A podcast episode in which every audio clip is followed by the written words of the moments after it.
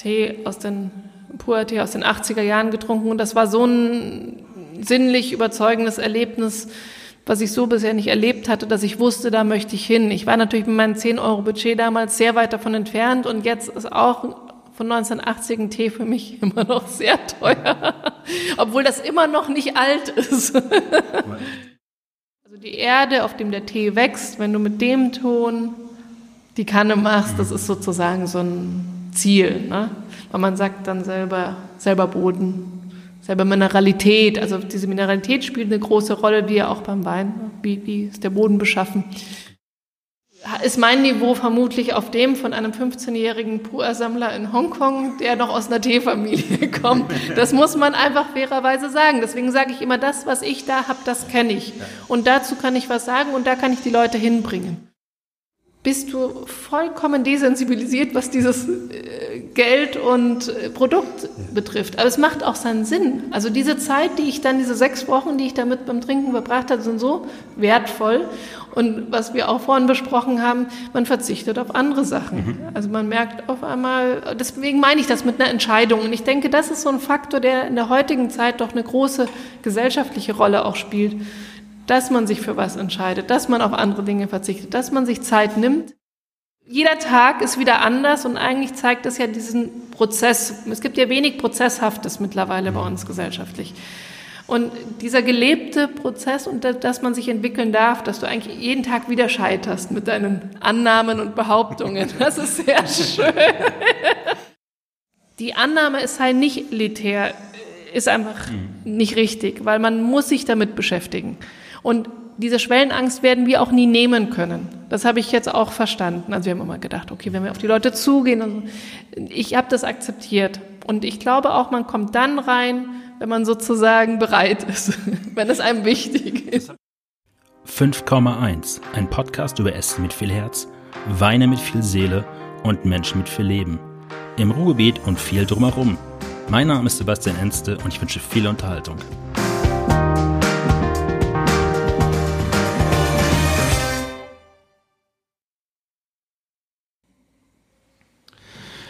Manchmal reißt das Leben so gewisse Türen auf für Produkte, die man irgendwie kannte, aber dann eigentlich nicht so kannte. Und dann landet man genau da, wo ich heute bin. Und ehrlich gesagt, glaube ich, hätte ich mir vor einer Woche nicht gedacht, dass ich jetzt hier gerade sitze, wo ich sitze. Ähm, ich fange mal ganz groß an. Ich bin in Düsseldorf und äh, in Little Tokyo. Das ist für die, die es nicht kennen, eine, eine zwei, drei Straßen oder ein Viertel, was sich aus viel japanischer Kultur, aber auch asiatischer Kultur in den letzten Jahren zusammengesetzt hat, mit vielen japanischen Restaurants, koreanischen Restaurants, chinesischen Restaurants. Und ich bin im Anmo. Das klingt erstmal schon asiatisch. Ähm, wenn man das nach einer gewissen Kategorie nehmen würde, würde man sagen, das ist ein Teeladen und Kunstgalerie. Erstmal Anna, äh, ist meine heutige Gesprächspartnerin. Vielen Dank, dass du Guten Zeit Tag. gefunden hast dass du Zeit gefunden hast für mich heute. Ähm, kannst du kurz erklären, was Anmo wirklich ist? Weil ich habe es gerade so nüchtern sachlich gesagt und eigentlich finde ich, dass es viel, viel mehr ist. Ich habe erstmal gar nichts gegen die nüchterne Sachlichkeit. Das ist ein ganz guter Einstieg. Ähm, Anmo bedeutet Anna und Moto. Also ich bin Anna Friedel, meine Geschäftspartnerin Moto Kodobashi. Wie man das auch vom Namen hört, äh, sie kommt aus Japan, ich komme aus äh, München ursprünglich wohnhaft jetzt hier, aber bin über verschiedene Interessen eben zum chinesischen Tee gekommen. Also fülle ich hier den chinesischen Teil aus. Ähm, das hört man bei euch in den, in den ähm, ich habe das irgendwo in einem Video gehört, äh, dass Moto halt diesen japanischen Teil machst und den chinesischen Teil. Ich weiß es bei Wein, wir haben uns gerade im Vorgespräch unterhalten, haben wir so, ich habe, glaube ich, beide so tausend Parallelwelten zwischen Puer-Tee, mit dem wir uns gleich noch beschäftigen werden, hier nebenbei, während wir reden, und äh, Wein entdeckt. Was war für dich der Schlüsselmoment eigentlich? Also irgendwann machst du es ja mal so den Punkt gegeben haben zu sagen, wow, das will ich jetzt mal ein bisschen mehr haben. Also Stelle. ich habe mich immer für Wein, äh, für Wein sage ich schon, für Tee interessiert, für Wein vielleicht auch nochmal. Nee, für Tee habe ich mich immer interessiert, äh, seitdem ich, also meine Mutter hat mich mit, seitdem ich zwölf war mit einer Tasse Earl Grey Tee mit Milch und Zucker am Bett geweckt. Das war so, sonst wäre ich nicht in die Schule gekommen. Ähm, das heißt, die hatte für mich immer so was Gemütliches oder auch Fürsorgliches. Und dann, ab dem ich 14 war, habe ich mich für die Heilwirkung von Kräutertees interessiert. Und es gibt in München dann immer noch ein ganz tolles Geschäft seit 1800, die eben Kräutertees haben und so wie so eine Apotheke funktionieren. Aber irgendwann hat dann mein chinesischer Arzt mich draufgebracht, mich eben mit Pur zu beschäftigen. Und dann bin ich bei meiner ersten China-Reise, habe ich mich auf die Suche danach gemacht und hatte dann später auch viel mit Japan zu tun geschäftlich als Künstlerin und habe mich dadurch, also war Tee immer so ein sowas, was ich gesucht habe, bewusst gesucht habe und dadurch, dass ich äh, es vielleicht jetzt in einem Wein-Podcast nicht ganz so toll nie Au, Alkohol getrunken habe, nein, aber ich habe nie Alkohol tatsächlich getrunken, deshalb habe ich immer nach was gesucht, was das für mich ersetzt. Und erstaunlicherweise finde ich, also ich habe immer ein sehr gutes Gefühl dafür, wenn ich Weins verschenke, weil ich mich da irgendwie reinfinden kann. Also letztendlich sind ja die Prinzipien, die Essenz ist sehr, sehr ähnlich. Ähm, ich habe das, weil ich gerade von Schlüsselmomenten gesprochen mhm. habe, ich habe letztes Jahr, ähm, also für mich war Tee immer Tee. Also wenn ich, also ich bin ein bisschen in die eigene Falle gelaufen. wenn ich irgendwo im Restaurant jemand sagt, der bestellt ein Glas Weißwein dann kann das ja alles sein. Also das kann ja vom Land, Rebsorte, Anbaugebiet, ja. Mach hat alles sein. Und das ist eigentlich genauso. Ich war dann hier im Yoshi, ja. äh, eins dieser, das ist eine Kaiseki-Küche, glaube ich, die mhm. die da machen halt. Und ich hatte keinen Bock auf Alkohol. Und dann habe ich einfach gesagt, Grüntee. Und das ist ja eigentlich genau die gleiche Engständigkeit, sich mit einem Produkt nicht zu befassen, wie einfach zu sagen, ich werde mal ein Glas Grüntee haben. Ähm, und bei dir ist es, also ich habe dann gemerkt, wie, wie toll das zur japanischen Küche auch funktioniert. Mhm. Und das zweite Beispiel war, wir waren ähm, im äh, Jahr, das ist ein, heißt das Dimsum oder Dam, Dimsum? Dimsum, Dimsum, Dimsum oder Dimsum, also Dimsum, ja. Und äh, ich habe dort immer ein Bier getrunken, weil Sonntag, Familie, passt halt ein super Familienessen halt. Und dann so gemerkt, äh, als ich auch mal Tee bestellt habe, das ist ja auch ein traditionelles Getränk dazu, wie super das mit dem Essen auch funktioniert mhm. hat. Also A, diese Komplexität und ja. das aber zum Schiff mit, mit Fettaromen, mit, mit Kräutern und sowas.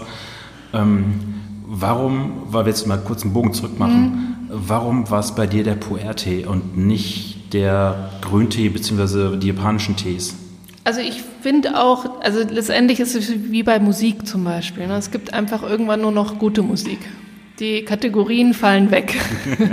also es gibt auch durchaus äh, japanische Tees, die mich faszinieren können. Wir haben zum Beispiel momentan einen Tee da, der von, aus der Familie von Moto tatsächlich von einem Tempel in Shikoku kommt und dort eben auch von 100 Jahre alten Bäumen. Also das Baumalter spielt für mich beim Tee, was den Körper vom Tee betrifft, jetzt rein mal als Material eine große Rolle. Und der fasziniert mich dann sehr. Oft ist halt in Japan der Teeanbau sehr stark ähm, reglementiert und kultiviert. Und wenn man so eine Suche nach Tiefe hat, dann ist es mir manchmal zu kalt oder zu wenig oder eben es, man kann man macht im generell eigentlich meistens auch nur zwei Aufgüsse. Dadurch, dass das Blatt geschnitten ist, treten an den Schnittstellen halt ganz schnell die Aromen aus. Ne? Das heißt, du hast eine größere Intensität, man redet viel beim, vom Umami beim japanischen mhm. Tee. Dabei gibt es auch im japanischen Tee durchaus komplexere Noten und interessantere Noten, aber das ist halt das, was Mode ist. Und wenn wir jetzt nochmal auf das Essen und Tee zurückkommen, ist es, also ist es doch so, dass man zum Essen nicht die guten Tees trinkt. Also das Alltags. Genau. Also nicht Gyokoro ist zum Beispiel, äh, ist glaube ich einer der hochwertigeren Grüntees, in, in, in, Japan. Also ich, ich würde auch ein Gyokuro da zum, Tee, äh, zum Essen trinken. Es geht eher um komplexere Noten, wenn ich die rausschmecken würde. Ich, es geht hier, finde ich, nicht ums Preisliche. Ich finde, man kann da schon dazu trinken, aber eigentlich ist es beim Tee wichtig, vorher zu essen. Also weil natürlich auch das Koffein dann auf die Magenschleimhäute geht und gerade wenn man wie beim Pur-Tee oft bis über zehn Aufgüsse hat, dann ist man natürlich lange damit beschäftigt. Beim japanischen Tee kann man durchaus sehr süße Sachen dazu essen, richtig zuckerhaltig. Das kann mit dem äh, der starken Bitterkeit sehr gut harmonieren. Äh, beim Pur-Tee würde ich, äh, wenn man was dazu isst, maximal auf dunkle Schokolade, Mandeln oder Trockenfrüchte zugreifen. Manchmal auch Parmesan, da habe ich manchmal Lust drauf. also eine, eine Stelle, warum ich hier dann irgendwann, ich war letzten Samstag, bin ich hier, weil ich habe dann bei Google gesucht. Ich bin sehr oft hier in, in Düsseldorf, ja. also ich fast jeden zweiten Samstag. Und äh, ich bin sehr oft im japanischen Viertel, also in Tokio, weil ich halt dann irgendwo hier einkaufen gehe, essen gehe oder auf dem Rückweg dann aus der Altstadt dann mit der Familie nochmal hier vorbei. Ja. Hier vorne ist so ein Spielplatz, wo wir ganz oft irgendwie wir sind. Ja. Ähm, äh, bin ich dann letzten Samstag bin ich dann alleine gewesen, bin morgens hier reingestiefelt, weil ich euch bei Google gefunden habe, weil ich nach japanische Tee, ich dachte, es muss doch irgendwo in Little Tokyo einen japanischen Teeladen geben oder generell einen Teeladen, weil so viele Menschen, die da irgendwie ein Bedürfnis nach haben.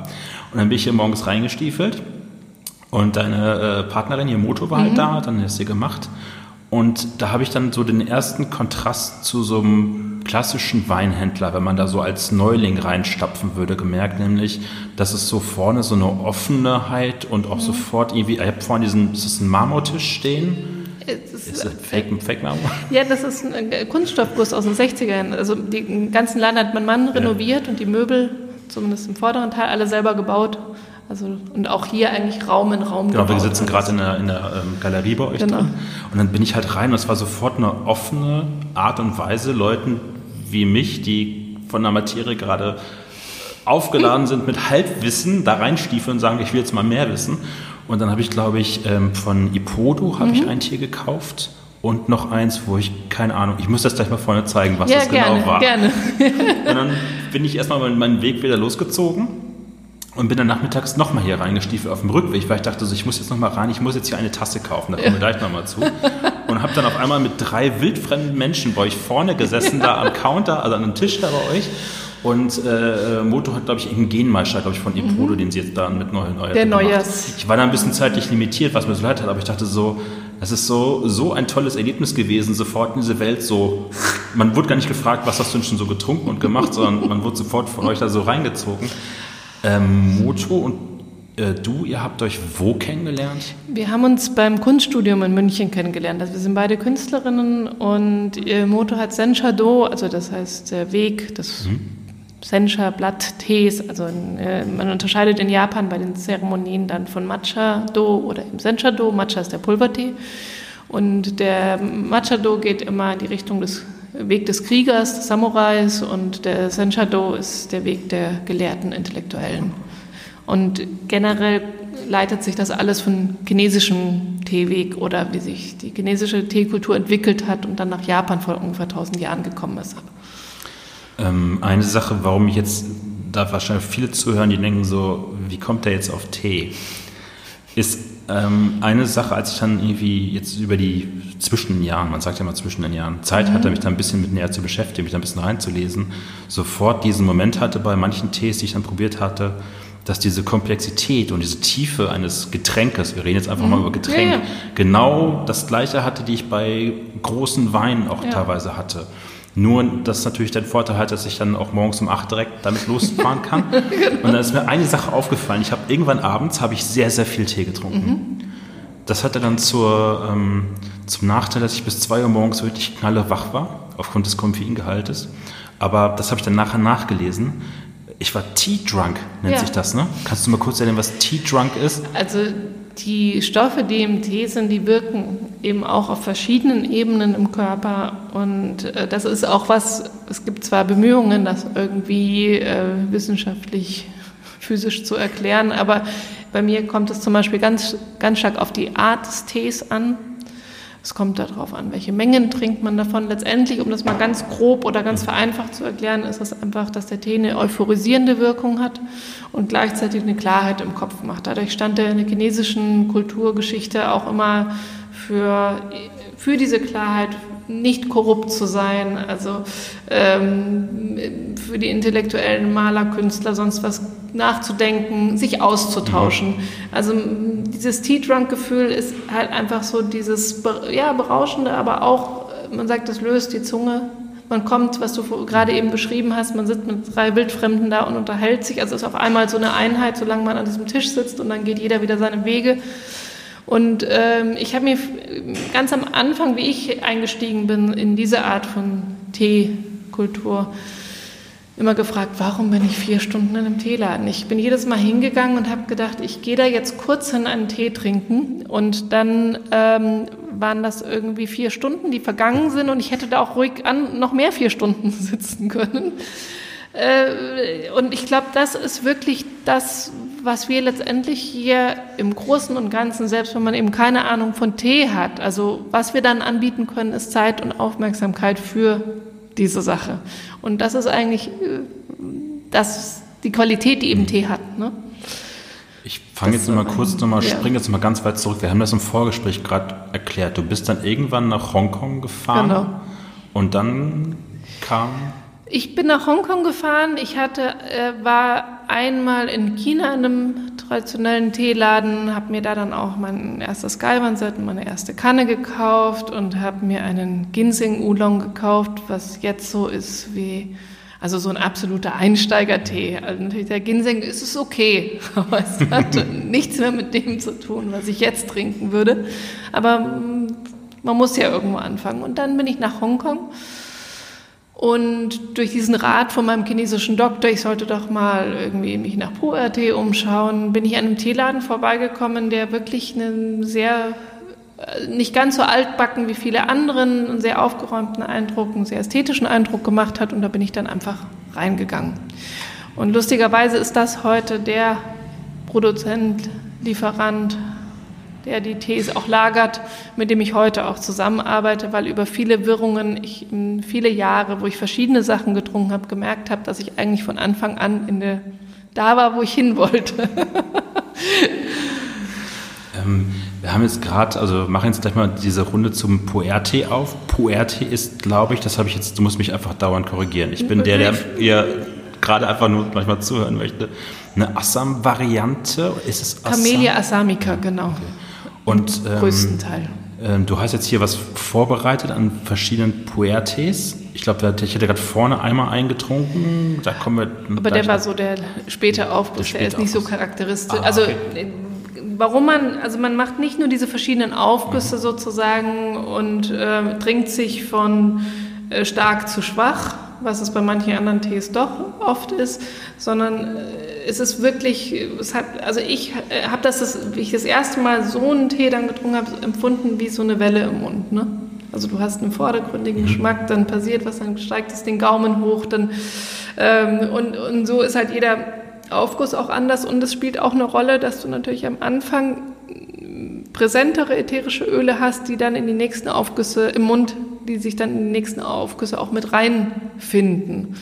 Und wenn ich jetzt nur einen späten Aufguss habe, ich natürlich nur so einen Hauch einer Idee, was da vorher passiert ist. Aber das heißt jetzt nicht, dass die späteren Aufgüsse uninteressanter sind. Also man sagt tatsächlich bei gealterten Puer, die spannenden Aufgüsse fangen ab dem vierten Aufguss an so bis zu dem neunten und dann wird es wieder schwächer. Ähm, das habe ich jetzt auch dauernd festgestellt. Du hast dann gerade beim ersten Aufguss, also gerade beim, beim Grüntee mhm. oder Essentia, Kyoko, wie auch immer, genau. hast du halt wirklich vorne, dann hast du in der Mitte am Gaumen was und du hast mhm. eine Länge, also hinten, genau. also der Geschmack, der bleibt. Also ja. das ist beim Wein exakt das Gleiche ja. halt an der Stelle. Und was ich jetzt in den letzten Wochen auch so gelernt habe, ist, du kannst als, also beim, beim Wein ist es so, du machst eine Flasche auf. Dann atmet die vielleicht noch ein bisschen, mhm. zieht ein bisschen Sauerstoff, oder wenn sie mhm. jung ist, kommt sie die Kante, um die Tannier ein bisschen weicher zu kriegen. Und bei Tee, du kannst extrem viel selbst justieren ne, an der Stelle. Du kannst, das Wasser spielt eine Rolle, die Temperatur, genau. die Zeit. Ich würde sagen, wenn wir jetzt bei diesem Vergleich sind, ähm, wo ich immer ganz gerne ansetze beim Vergleich zwischen Wein und Pur in dem Fall oder Tee, ähm, das Material ist ein Ausgangspunkt. Ne? Also wir müssen davon ausgehen, dass das Material höchste Qualität hat. Also das ist der, damit du einen tollen Tee hast. Der nächste Schritt ist der, die Verarbeitung. Die ist beim Pur-Tee nochmal sehr viel aufwendiger als bei anderen Tees, weil noch ein paar Zwischenschritte dazukommen. Also das heißt, zuerst werden die Blätter gepflückt. In dem Fall der Tees, die wir meistens haben, bei Vintage-Tees geht das nicht, weil das eben zentral organisiert war. Aber sagen wir mal von den seit 97 haben wir Notiz, die Gushu sind. Gushu bedeutet ein alter wilder Baum. Das heißt jetzt nicht, dass man, äh, wie man das häufig auch sieht, dass jeder da durch den Wald rennt und irgendeinen Baum sucht, sondern die haben natürlich die Teebauern schon ihre Gebiete. Aber es sind einfach Bäume, die teilweise so hoch wie die Platanen hier werden. Ne? Das kurze Zwischenfrage, ja. das habe ich gelesen. Bei Poer gibt es mehrere Varianten, wie die Bäume halt sind. Also A, ganz mhm. klassisch mhm. angebaut, genau. eine Reihe im Glied und dieses Wildwüchsige. Ja. Das heißt, da ist irgendwann mal da jetzt mal ganz gut gesprochen, der Samen hingefallen, der Baum ist dort gewachsen genau. und man geht dann halt dort durch und sammelt halt dann wild die. Ja, oder man hat halt sein Gebiet. Also man sammelt die nicht, sondern man steigt auf den Baum. Das heißt, das macht natürlich schon mal den Preis sehr intensiv. Ne? Also das heißt, die werden äh, so lange gepflegt. Es gibt natürlich immer wieder auch Verkäufer, die verkaufen die dann gerne von 2000 Jahre alten Bäumen. Ähm, also das äh, kann man dann meistens als Verkaufsstrategie sehen. Also wir haben zum Beispiel den 2015er, den ich dir dann zeigen werde, der ist von 300 Jahre alten Bäumen. Wir haben teilweise aber auch so Mini-Cakes als Einsteiger-Tees, die sind dann von 70 Jahre alten Bäumen. Das heißt, da merkst du schon, dass der Körper nicht ganz so tief ist, aber trotzdem super Material, super Verarbeitung. Das heißt, da kann man von diesem, was einem manchmal am Anfang vielleicht abschreckt, von den Preisen her ganz gut variieren. Wie viel Puer musstest du trinken, um für dich irgendwie dein Geschmacksbild gefunden zu haben, zu sagen, das mag ich und das mag ich jetzt überhaupt nicht mehr? Oder, oh Gott, wie konnte ich das damals trinken? Das ist echt eine ganz schwierige und auch eine sehr interessante Frage, weil dadurch, dass ich ja von vornherein da angefangen habe, wo ich hin wollte und ich habe vorhin gerade eben mehr erzählt, ich bin da reingegangen und dann äh, haben mich die Mitarbeiter da gefragt, was ist deine, äh, dein Budget? Und ich habe dann gesagt 10 Euro, was mir damals als Student sehr viel vorkam. Äh, die waren also keine Mine verzogen. Ich habe für 10 Euro einen sehr, sehr jungen Schengen-Puer bekommen, den sie mir als Green Puer, weil am Anfang ist es nun mal ein grüner Tee, bevor die Mikroorganismen diese Fermentation halt angegangen sind. Ähm, den habe ich nicht unbedingt verstanden, aber so wie er mir da zubereitet wurde, hat er mir gefallen. Ich habe es dann erstmal längere Zeit nicht mehr hingekriegt.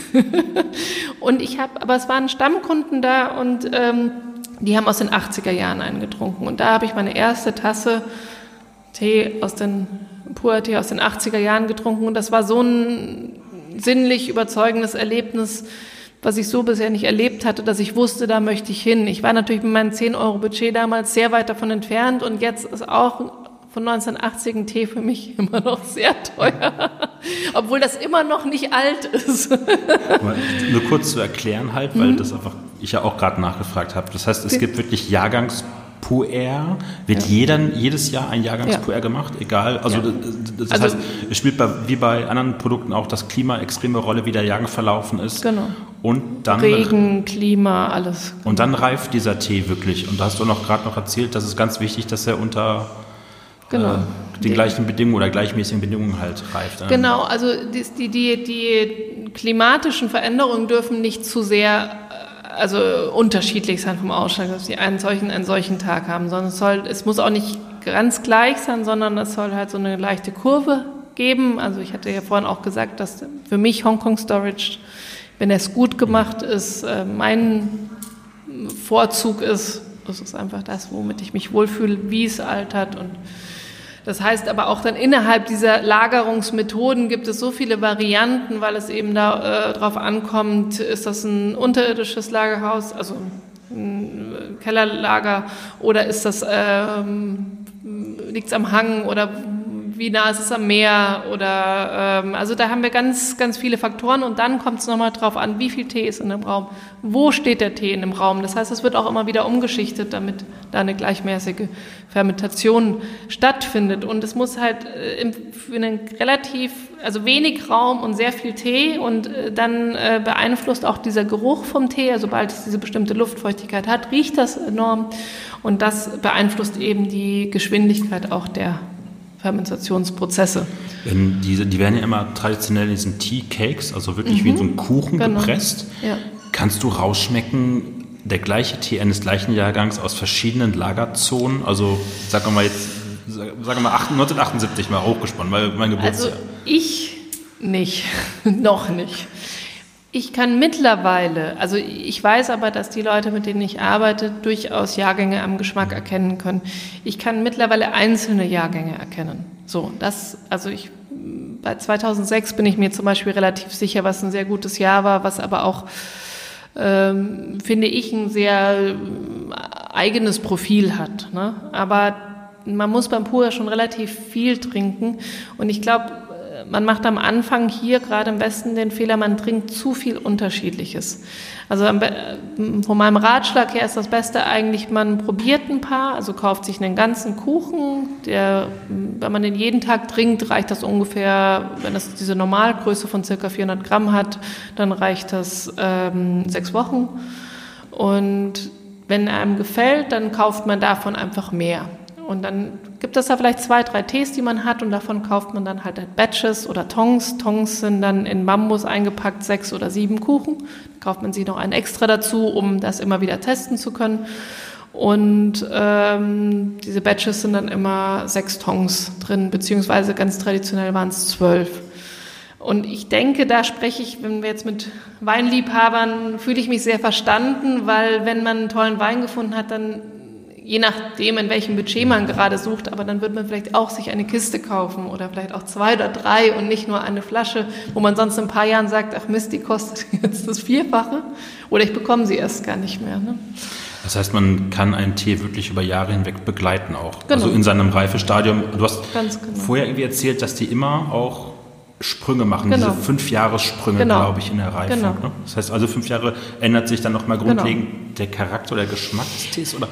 Also es ist tatsächlich so, also er wird reifer tatsächlich. Und ähm, bei, wenn diese Fünfjahresgrenze erreicht ist, das ist natürlich nicht auf den Tag, dann gibt es ein Vor oder danach kann es sein, dass der total komisch schmeckt. Also du warst gerade noch sicher, der schmeckt so, du probierst den und hast das Gefühl, was ist denn das jetzt?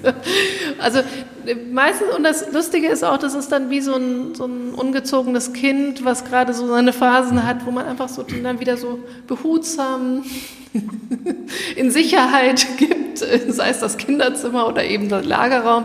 Und sie denken, oh, den probiere ich dann einfach in ein paar Monaten wieder. Also es ist äh, diese Zeit, die man mit dem Tee mitmacht. Also ich finde das Schöne eben, dass man nicht nur Tee, also Zeit trinken kann, beziehungsweise wie wir vorhin gesprochen haben, es gibt ja Tees von um 1900 wo du ja wirklich eine Antiquität trinkst, ähnlich wie beim Wein. Und das der ist natürlich noch mal ein bisschen äh, kontaktfreudiger, was seine Umwelt betrifft, weil Tee nimmt enorm viel Gerüche auf. Deswegen ist da beim Lagern zum Beispiel auch noch mal äh, sehr empfindlich darauf zu achten, in was für einer Umgebung er gelagert wird. Aber ich habe schon immer das Gefühl, ich trinke diese, das, was da in der Zeit alles passiert ist, oder ich stelle mir das vor, und wenn das dann auch noch auf den, die Teewaren übergeht, indem man eben mit Antiquitäten da trinkt, dann bekommt es schon so eine ähm, Essenz oder sowas absolut Wesentliches für mich, ja. Das habe ich jetzt, ähm, jetzt gemerkt, als ich anfing, mir so mich für Tassen zu entscheiden und dann für, für Kannen. Und dann habe ich gelesen, also ich habe jetzt bei Instagram so ganz vielen Leuten, die das alles irgendwie herstellen, also Töpfern ja. halt machen halt. Und ihr habt eine Japanerin, glaube ich, hier, Michiko, Michiko Shida. Shida, ja, habe ich auch gefolgt, die auch viel für, für Restaurants dann auch genau. irgendwie ähm, Geschirr halt herstellt ähm, haben wir im Vorfeld schon darüber gesprochen, im Endeffekt ist es halt nicht nur jetzt ein, ein Zweckding zu kaufen, sondern halt auch wirklich eine Sammelleidenschaft. Also es geht ganz viel um Haptik, Äußeres, ja. Haptik, also in der Hand, Haptik aber auch am Mund dabei. Mhm, genau, aber es geht natürlich auch um die Funktionalität des Materials. Also wir haben beides. Zum einen muss es ein super Werkzeug sein. Mhm.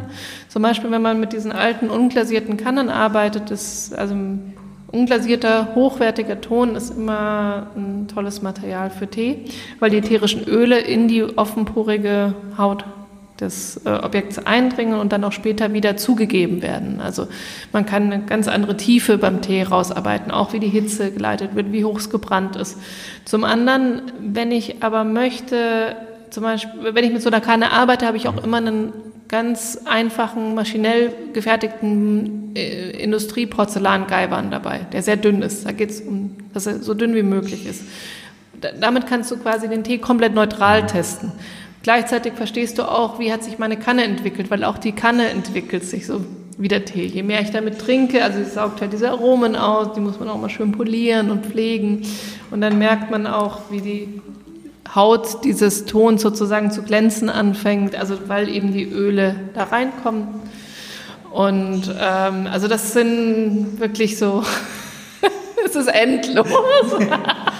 ich mache halt immer eine Vergleiche. Ich mache hier halt ja. bei mir gerade im Vorgespräch, auch als ich dann letzten Samstag euch dann halt irgendwie angeschrieben habe, so habt ihr nicht mal Lust, den Podcast damit zu machen, weil ich irgendwie den so viele Parallelen gesehen habe. Im Endeffekt, man hat dann auch ganz viel so äh, Geschichte auch zu einzelnen Kannen, also wir zu Gläsern haben oder man gesagt so, oh die, wie konnte ich mir mhm. damals diese Kanne ja. kaufen? Das wird totaler Mist. Also ist es bei dir euch so, dass du auch dann den gleichen Tee aus verschiedenen Kannen mal probierst, ja, um den Unterschied zu schmecken dann einfach? Absolut, genau. Ich muss auch schauen, zu welchem Ton welcher Tee passt. Also es kann manchmal sein, also auch bei den alten Kannen, dass du auf einmal denkst, was ist denn jetzt passiert? Oder ich habe gemerkt, also wir haben ja ganz tolle Kannen von Keramiker aus Tokoname, Gafu Ito, ähm, die ich gerne auch für den Pur benutzt habe, aber ich habe jetzt gemerkt, sie sind halt doch für japanischen Tee gemacht, also nicht für diese Hitze unbedingt. Das heißt, ja, da sind die für den Pur oft, ähm, also gerade bei alten Pur schlägt das Profil sehr stark aus. Jetzt benutze ich sie halt für die japanischen Tees und freue mich drüber. Also das ist dann halt der Ton, also die Erde, auf dem der Tee wächst. Wenn du mit dem Ton die Kanne machst, das ist sozusagen so ein Ziel. Ne? Weil man sagt dann selber, selber Boden, selber Mineralität. Also diese Mineralität spielt eine große Rolle, wie ja auch beim Wein. Wie, wie ist der Boden beschaffen? Genau. Es gibt auch einen Trend einiger Teetrinker, dass sie aus Weingläsern Tee trinken, wegen dem Aroma und wegen dem Geschmack. Das habe ich bei dir, glaube ich, irgendwo gelesen. Ich glaube, das war im Instagram-Account. Da hast du gesagt, also dass du auf, nicht so auf Glassware, also auf Glas mhm. so stehst, sondern eher wirklich die Keramik halt genau. mehr vorziehst. Ähm, Warum? Ist das, ist das Glas für dich zu, zu klinisch, zu, zu unlebendig genau. an der Stelle? Also es hat natürlich auch in einer gewissen Form eine Neutralität, mhm. aber sie hat, es hat eine andere Neutralität als Porzellan. Natürlich ist es schön, weil man die, die Farbe vom Tee nochmal anders mhm. sieht, aber es war eher einfach auch so ein schleichender Prozess. Also ich hatte immer die Umschuttkarte, die nennt man Chahai oder Gong dabei. Die hatte ich lange aus Glas und also das Glas verhält sich mit der Temperatur anders und auch geschmacklich anders. Doch. Also wie gesagt, ich kann im Sommer, wenn man einen Cold Brew macht, also man kann Tee auch kalt ansetzen einfach und ein paar Stunden stehen lassen. Also beim japanischen Tee kann man nach einer halben Stunde meistens trinken, weil die Blätter geschnitten sind und die Aromen schneller austreten. Ähm, da löst sich auch kein Tein für Leute, die kein Koffein vertragen. Ähm, da kann ich mit Glas gut leben, also wenn es kalt ist. Wenn es warm ist, äh, bin ich kein großer Fan davon. Aber ich kann das verstehen, wenn manche Leute Weingläser benutzen, weil natürlich durch den Raum, wie sich die Aromen da äh, ausbreiten können, das ist schon spannend. Und das habe ich dann, wo wir jetzt gerade bei, bei, der, bei der Ausrüstung sozusagen ja. sind, ähm, gelernt, so kleiner das Gefäß, desto hochwertiger ist es, glaube ich, der Tee. Ist das richtig? Oder so, ich meine, wir Deutschen würden jetzt halt immer unsere klassische Teetasse ja. nehmen, wo 0,2 Liter reinpassen. Und wenn man bei euch jetzt vorne durch den Raum halt ja. geht, das ist ja immer so ich würde sagen, so wie so ein Schnapsglas voll von der Menge her. Ne? Also es geht, auch da beginnt man so eine Reise auf der Suche nach der Tasse, die einem selbst am meisten liegt. Ich mag immer ganz gerne sagen, es gibt nichts, was nicht geht. Also ich, ich möchte immer ganz gerne anbieten und nicht ähm, vorgeben, sagen wir mal so. Aber natürlich, wir haben hier, was wir am schönsten und besten dafür finden. Aber es gibt auch in Asien da sehr unterschiedliche Strömungen. Warum die Kannen und die Gefäße so klein sind, ist natürlich durch diese vielen Aufgüsse. Weil wenn ich zehn Aufgüsse von einer 100 Milliliter Kanne trinke, habe ich auch einen Liter. Also man hat einfach auch nur so viel Kapazität. Und ich denke, beim Wein ist das auch klar, drei, vier Flaschen machen den Wein nicht besser. Nein, die Wahrnehmung wird schlimmer. Genau. nee, und man wünscht sich auch, gerade wenn man mit Tee anfängt, das finde ich, ich, ich bemühe diesen Vergleich sehr oft und ich finde schön, dass ich jetzt einen Gegenüber habe, der das bestätigen kann oder nicht. Ich habe tatsächlich das Gefühl, dass die Teewelt hier in Europa momentan an dem Punkt ist, wo vielleicht Wein in China vor 20, 30 Jahren war, äh, wo man das Gefühl hatte, das äh, ist ein Statussymbol und es wird getrunken wie Wasser. Ne? Also, also Mengen und also wo, wo, wo halt noch ein Lernen stattfindet. Und ich habe auch manchmal das Gefühl, dass hier Leute dann zu viele Tees auf einmal, also wenn, wenn nicht sofort diese feineren Noten geschmeckt werden, dann werden halt vier, fünf Tees in einer Session getrunken und danach bist du eigentlich nicht mehr aufnahmefähig. Es ist nett, es sind noch lustige Momente, aber ich schaue eigentlich, wenn ich jetzt nicht arbeiten muss, dass ich nicht mehr als zwei verschiedene am Tag trinke. also kein Zapping von Tees. Äh ich, äh, manchmal muss ich es beruflich zwischendrin machen, aber es ist nicht das, was bleibt. Ne? Also gibt es, gibt es, wird es ja wahrscheinlich auch geben, sowas wie Teemessen, wo man hinfährt ja, und dann, keine Ahnung, 150 Tees am ja, Tag dann probiert. ich kenne es vom Wein auch. Mhm. Also früher am Anfang habe ich nach zehn Weinen schmeckte das alles nur noch gleich. Das ja. ist ja ein Trainieren des, des Muskels. Genau. Ähm, wie läuft das dann bei dir ab? Bist du auch am Ende des Tages, da sagst du, ich trinke jetzt einfach ein Glas Milch oder also irgendwas zum, zum Neutralisieren? Also beim Tee, beim Neutralisieren hilft oft ein Glas Wasser. Das ist eigentlich immer ganz gut zwischendrin. Überhaupt Wasser dazu zu trinken empfiehlt sich. Ähm, ich oder zwischen Essen gehen. Also zum Beispiel bei Pur-Tee ist es immer sehr gut, auch vorher zu essen, gerne fettreich. Also das ist als das ist sehr ähnlich auch da. Und es schmeckt tatsächlich auch anders. Wenn ich zum Beispiel morgens es nicht geschafft habe, richtig zu frühstücken und gehe in den Laden, trinke viel pur, dann habe ich nicht dieselben Geschmacksempfindungen, wie ich das habe, wenn ich ordentlich gegessen habe.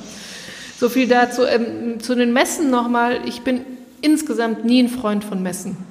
Also ich habe immer das Gefühl, auf Messen ist, ist vielleicht ein bisschen rückschrittlich, aber ich habe nie das Gefühl, dass ich da diese Wesentlichkeit der Sache übertragen kann. Und ich bin auch der Ansicht, man muss Entscheidungen treffen. Man muss sich für Dinge entscheiden, die ich hier zeige. Ich könnte jetzt auch von, ich weiß nicht, wie vielen Leuten was anbieten, weil es en vogue ist, aber lieber entscheide ich mich eben mit äh, Sunsing zusammenzuarbeiten, was den Puer-Tee betrifft, die ich seit über 20 Jahren kenne denen vertraue und eben selber noch lerne. Also wenn ich dort in Hongkong bin, da ist äh, ein Regal oder zwei Regale voll mit so Buchkassetten, die so drin stehen von den ganzen Jahrgängen. Ich würde vermuten, wenn ich jetzt mal ganz ehrlich bin, ohne mich klein zu machen, ist mein Niveau vermutlich auf dem von einem 15-jährigen Pur-Sammler in Hongkong, der noch aus einer Teefamilie kommt. Das muss man einfach fairerweise sagen. Deswegen sage ich immer, das, was ich da habe, das kenne ich. Und dazu kann ich was sagen und da kann ich die Leute hinbringen.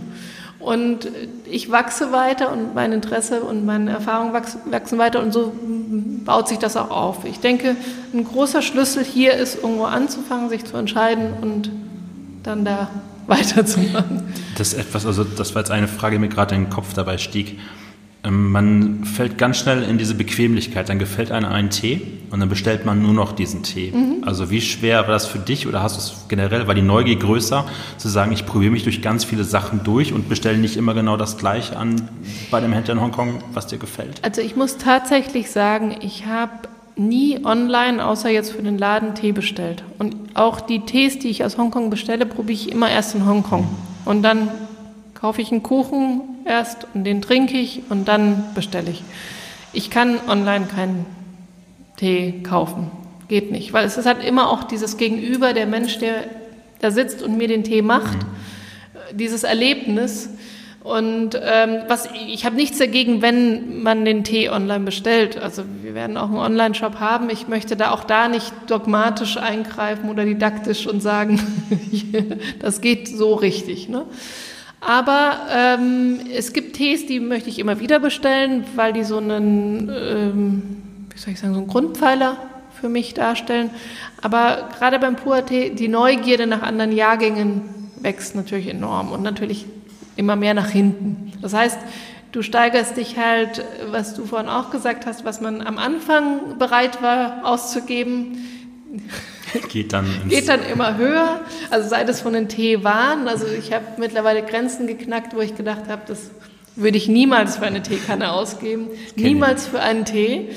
Und das Interessante ist, mit dem Laden kann ich natürlich immer mir denken, das muss ich aber jetzt mal machen. Und dann, sobald du das hast, bist du vollkommen desensibilisiert, was dieses äh, Geld und äh, Produkt betrifft. Aber es macht auch seinen Sinn. Also diese Zeit, die ich dann, diese sechs Wochen, die ich damit beim Trinken verbracht habe, sind so wertvoll. Und was wir auch vorhin besprochen haben, man verzichtet auf andere Sachen. Mhm. Also man merkt auf einmal, deswegen meine ich das mit einer Entscheidung. Und ich denke, das ist so ein Faktor, der in der heutigen Zeit doch eine große gesellschaftliche Rolle auch spielt dass man sich für was entscheidet, dass man auf andere Dinge verzichtet, dass man sich Zeit nimmt. Und wenn der Tee eben so gut ist, macht er auch, dass man sich Zeit nimmt. Also diese Frage, die oft gestellt wird, ja, wo soll ich die Zeit hernehmen, die gibt es eigentlich Nein. nicht. Ne? Aber das habe ich bei Tee jetzt auch gemerkt. Also ich trinke morgens, ich frühstücke fast nie. Ja. Und dann sitzen wir halt morgens bei uns am, am Esstisch. Jurin isst da sein Porridge, Eilika trinkt da ihren Kaffee. Und ich habe dann angefangen, morgens mir eine Kanne Tee ja. aufzugießen. Und dann halte ich auch die Klappe. Also ich, ich trinke dann, trink dann echt nur diese Kanne Tee. Ja. das Tolle beim Tee finde ich, also gerade jetzt bei den, bei den Essentials, die ich jetzt ja. da getrunken habe, ist so, ich bin, A, bin ich sofort wach. Ja. Ich bin sofort einsatzbereit. Das ist, dauert bei mir sonst ewig lang. Ähm, aber auch abends, das ist ein Getränk. Also ich finde, Tee hat auch so einen sozialen Charakter. Ja. Also ich glaube, mit mehreren Leuten einen Tee zu trinken, weil das Gespräch sich immer tiefer wird. Das ist beim Wein manchmal auch so. Halt. stimmt, ja. Aber auch gleichzeitig kann ich halt morgens so meine Ruhe. Also ich habe jetzt auch angefangen im Büro mir so eine, so eine Schrottkanne zu, ja. mitzunehmen. Und ähm, trinke dann auch wirklich über den Tag so meine drei, vier Kannen Tee während der Arbeit, weil ich dann einfach, ich muss dann mal um die Küche rennen und muss dann mit dem Heißwasser hantieren, weil Temperatur ist ja dann auch nicht da gegeben. ähm, nächste Frage dabei. Ich, ich, lese dann immer oft so, ja, so und so viel Gramm pro äh, Milliliter Wasser. Dann hat mir der Niklas Pelzer, der mich auch mit äh, mhm. darauf gebracht hat, der als Weinvertriebler durch die Welt reist, der überall auch schon Tee getrunken hat, gesagt, ja, die Dosierung ist meistens zu niedrig angesetzt, das muss eigentlich mhm. höher sein. Und dann habe ich gelesen, dass man das extra macht, weil man den, sagen wir mal, Europäer mit diesem Aromenspektrum nicht komplett überfüllen möchte, weil das zu stark schmeckt an der Stelle. Also meine Erfahrung und meine mittlerweile, also was ich, wie ich es gerade sehe, das kann sich ja auch wieder ändern auf meiner Reise, aber also erst einmal, ich dosiere grundsätzlich intuitiv. Also ich halte nichts von Wagen und ich verstehe natürlich am Anfang, dass man so einen Anhaltspunkt haben möchte. Was ich ganz schön finde, mit was ich gelernt habe, zum Beispiel bei Pur, ein Drittel des Gefäßes voll. Weil jeder hat ein anderes Drittel. Ne?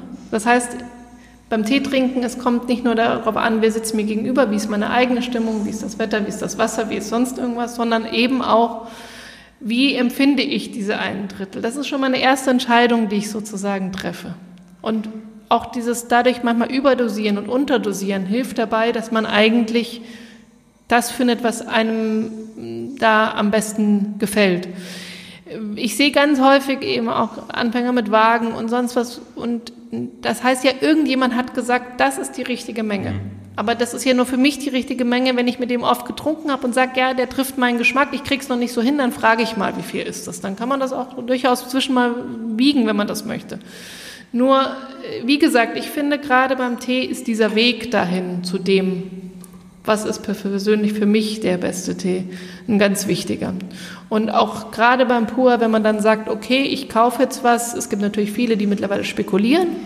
Es ist ein Spekulationsobjekt geworden, weil eben das auch bei äh, den Auktionen äh, irrsinnige Preise hervorruft. Aber wenn ich für mich zum Konsumieren sammle und lager, dann sollte es wirklich das sein, egal was die anderen sagen, was meinem Geschmack entspricht. Ne? Und genauso ist es auch bei den Kannen. Wichtig ist zu wissen, das ist ein gutes Material.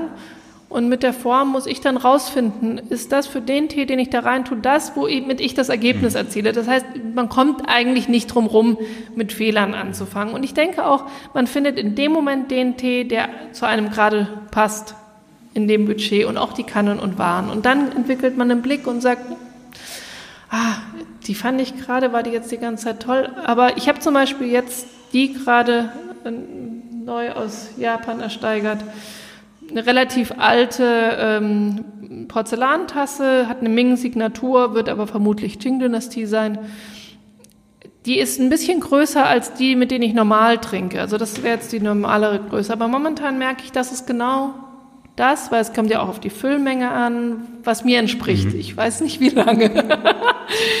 Aber so ist das jetzt momentan meine Lieblingstasse. Und so meine ich nur, es ist, äh, jeder Tag ist wieder anders und eigentlich zeigt es ja diesen Prozess. Es gibt ja wenig Prozesshaftes mittlerweile bei mhm. uns gesellschaftlich.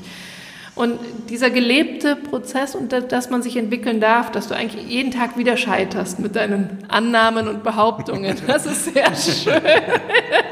Aber das ist ja das Schöne eigentlich auch, wenn man sich, äh, sagen wir mal jetzt hier im Feld, Poer zum Beispiel, irgendwie sich selber auf einem gewissen Level fühlt und man kommt mal irgendwo hin und dann kriegt man seine Grenzen mal wieder aufgezeigt. Das ist ja in jedem Segment ja genau das Gleiche halt. Aber ja. was du auch gerade sagtest, so, wenn ich, wir haben, wir haben auch wenig irgendwie, also ich bin heute Morgen bin ich hier durch die Supermärkte gelaufen. Ich war in diesem Tens, Tanz, Teins, Teins war ja. ich drin zum ersten Mal. Ja. Ich, sonst ein großer, ich bin ein großer Day Young Hardcore-Fan. Das ist mir zu klein, also ich mag ja. das nicht, wenn das voll ist. Und war drin und habe ich auch die ganzen Tees halt mir wieder angeguckt. Da dachte ich so, okay, das ist halt so wie, ähm, ja, ich gehe halt zu Ikea meine Wohnung einrichten. Aber es haben auch 60 Millionen andere Menschen bei Ikea ihre Wohnung eingerichtet. Und manchmal ist man halt auch selber zu faul, sich so daraus auszubrechen im mhm. Geschmack. Und das ist ja dann an dieser Stelle ja so ein bisschen auch. Ich denke Geschmack, aber auch, ähm, es gibt hier eine Schwellenangst, in den Laden reinzukommen, haben uns viele gesagt. Ich kann das ein Stück weit verstehen. Ich fand es sehr schön, dass du vorhin gesagt hast, dass man sich willkommen fühlt. Vielleicht ist es bei Weinläden nochmal anders, aber mir war genau das auch wichtig. Also, dass man reinkommt und, und weiß, also man darf immer reinkommen, man darf sich immer dazusetzen. Aber jedes Thema, sei das Wein, sei das Tee, sei das Kunst, die Annahme, es sei nicht elitär, ist einfach mhm. nicht richtig, weil man muss sich damit beschäftigen. Und diese Schwellenangst werden wir auch nie nehmen können. Das habe ich jetzt auch verstanden. Also wir haben immer gedacht, okay, wenn wir auf die Leute zugehen, ich habe das akzeptiert. Und ich glaube auch, man kommt dann rein, wenn man sozusagen bereit ist, wenn es einem wichtig ist. Das habe ich, hab ich irgendwo in einem Video auch gelesen, dass ihr hier Tees habt, die eigentlich nur auf den Käufer warten. Also ja. der, Käufer muss zum Tee halt passen. Ähm, eine Sache, also das wird auch bei, bei Kaffee oder bei Tee, bei Wein ja ganz schnell kommt, das in diese Distinktionsvorurteil, nach dem Motto so, dann sind dann Menschen, die wollen sich mit ihrem, mit ihrem Elfenbeintour, mit ihren Idiotenfachgesprächen abgrenzen von der Masse. Und das ist ja eigentlich in den meisten Fällen überhaupt nicht so, sondern mhm. wir haben irgendeine Passion für uns gefunden, genau. weil das unserem Wesen irgendwie entspricht, weil ja. es uns Spaß macht und es ist wie ein Hobby. Und habe ich, ich habe eure Google-Rezension durchgelesen. Ich mache das fast bei jedem Restaurant, weil das immer, da sind auch Sachen dabei, wo ich dann Tränen lache, was für Leute für, für Befindlichkeiten ja. haben. Und da war eine, ich weiß nicht, ob es eine Frau oder ein Mann mehr war, aber sie hat es auf Englisch geschrieben. Und die waren auf einem mehrmonatigen Europatrip. Mhm und hat geschrieben, dass sie hier reingekommen ist und wäre vier Stunden hier geblieben. und ich habe so gelacht, weil, weil, ich das, weil ich mir das auch genauso nach diesem Samstag bei euch vorstellen konnte, weil wenn einer von euch da vorne steht, bei mir was halt ein Motor zum Beispiel, ja. da sitzen dann irgendwie schon ein paar Kerle, dann pflanzt du dich halt dahin und ja. probierst und probierst und tauchst du in diese Welt ein, dann gibt es dann vielleicht noch irgendeinen Keks dazu genau. oder so, dann kommst du von Höchstchen aus Stöckchen ins Gespräch und dann, ich meine, also erzähl mal einen, ich wäre jetzt vier Stunden in einem Weinladen gewesen. Ja, ich habe auch das Gefühl, weil in, in Japan ist oft so ein, du kannst den Tee auch probieren, aber es ist mehr so, glaube ich, wie im Weinladen. Du kriegst halt so ein, eine Tasse und so. Und ich habe eben diese Erfahrung gemacht, immer wieder in Hongkong. Eine Freundin von mir in München hatte einen Teeladen, wo ich dann auch immer, wenn ich bei meinen Eltern war, war wo ich viel gelernt habe. Äh, beziehungsweise, wenn ich, äh, wie ich noch in München gelebt habe, war ich natürlich auch öfter. Ähm, und ähm, ja, es ist dieser Moment, wo sich die Zeit vollkommen ausklingt. Und gleichzeitig, was du eben sagst, es hat so ein bisschen so eine Kneipenatmosphäre. Und ich, ich liebe, wie du das sagst, diese Momente, wo ich mit vier, fünf verschiedenen Personen da vorne sitze, die alle einen kompletten anderen Hintergrund haben und in dem Moment sind aber alle in einer Sache da. Also es, es hört sich so ein bisschen idealisiert an, aber ich habe immer das Gefühl, so Vorurteile, diese Sachen sind alle alter, spielen in dem Moment zumindest keine Rolle. Wenn man rausgeht, ist vielleicht alles wieder weg, aber zumindest für diese drei, vier Stunden nicht. Das, ich, ich vergleiche das gerne mit dem Ürige zum Beispiel im mhm. Fußballstadion. Das ist so ein gesellschaftlicher Gleichmacher. Mhm. Man trifft sich an einem Ort unterschiedlichster ja. äh, Schichten, Einkommen, ja. äh, Denken, was ja. auch immer, aber dich vereinigt dieses, dieses Treffen. Also sei es Fußball, mhm. ein mhm. Altbier oder halt dann der Tee zum Beispiel. Also letzten Samstag, als ich ja nachmittags hier nochmal rein war, kamen dann nochmal zwei Jungs rein, die würde ich so das klingt jetzt sofort toll, aber es ist ja so das Erste, was man andenkt, was könnte ja. er so sein? So, keine Ahnung, Rollenspieler-Typen halt.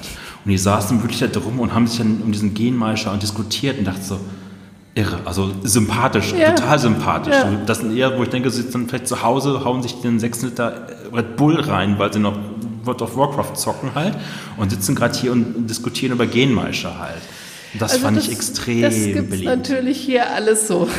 Und das Schöne ist aber auch, dass unsere Mitarbeiter alle unglaublich viel mhm. mitbringen hier in den Laden rein. Also mm, wir sind auch unglaublich dankbar für dieses Team, weil sie nicht nur Begeisterung haben und das mit uns mittragen, sondern jeder hat eben auch noch so was Eigenes, was er in den Laden mit reinbringt. Ne? Also das sind zum Beispiel Chidi, jetzt auch vorhin mhm. kennengelernt hast, die ist äh, Fantasy-Roman-Autorin ganz toll. Und ähm, hat irgendwie fünf Bücher jetzt dann bald rausgebracht insgesamt. Und das ist dann ganz toll, wenn man eben nicht nur Mitarbeiter hat, die irgendwas hier sich reinstellen, weil sie irgendeinen Job brauchen, sondern die das machen, weil sie den Laden Spaß gut finden. Haben. Oder eben Gunnar, der im Jahr in Japan gelebt hat, Japanologie studiert.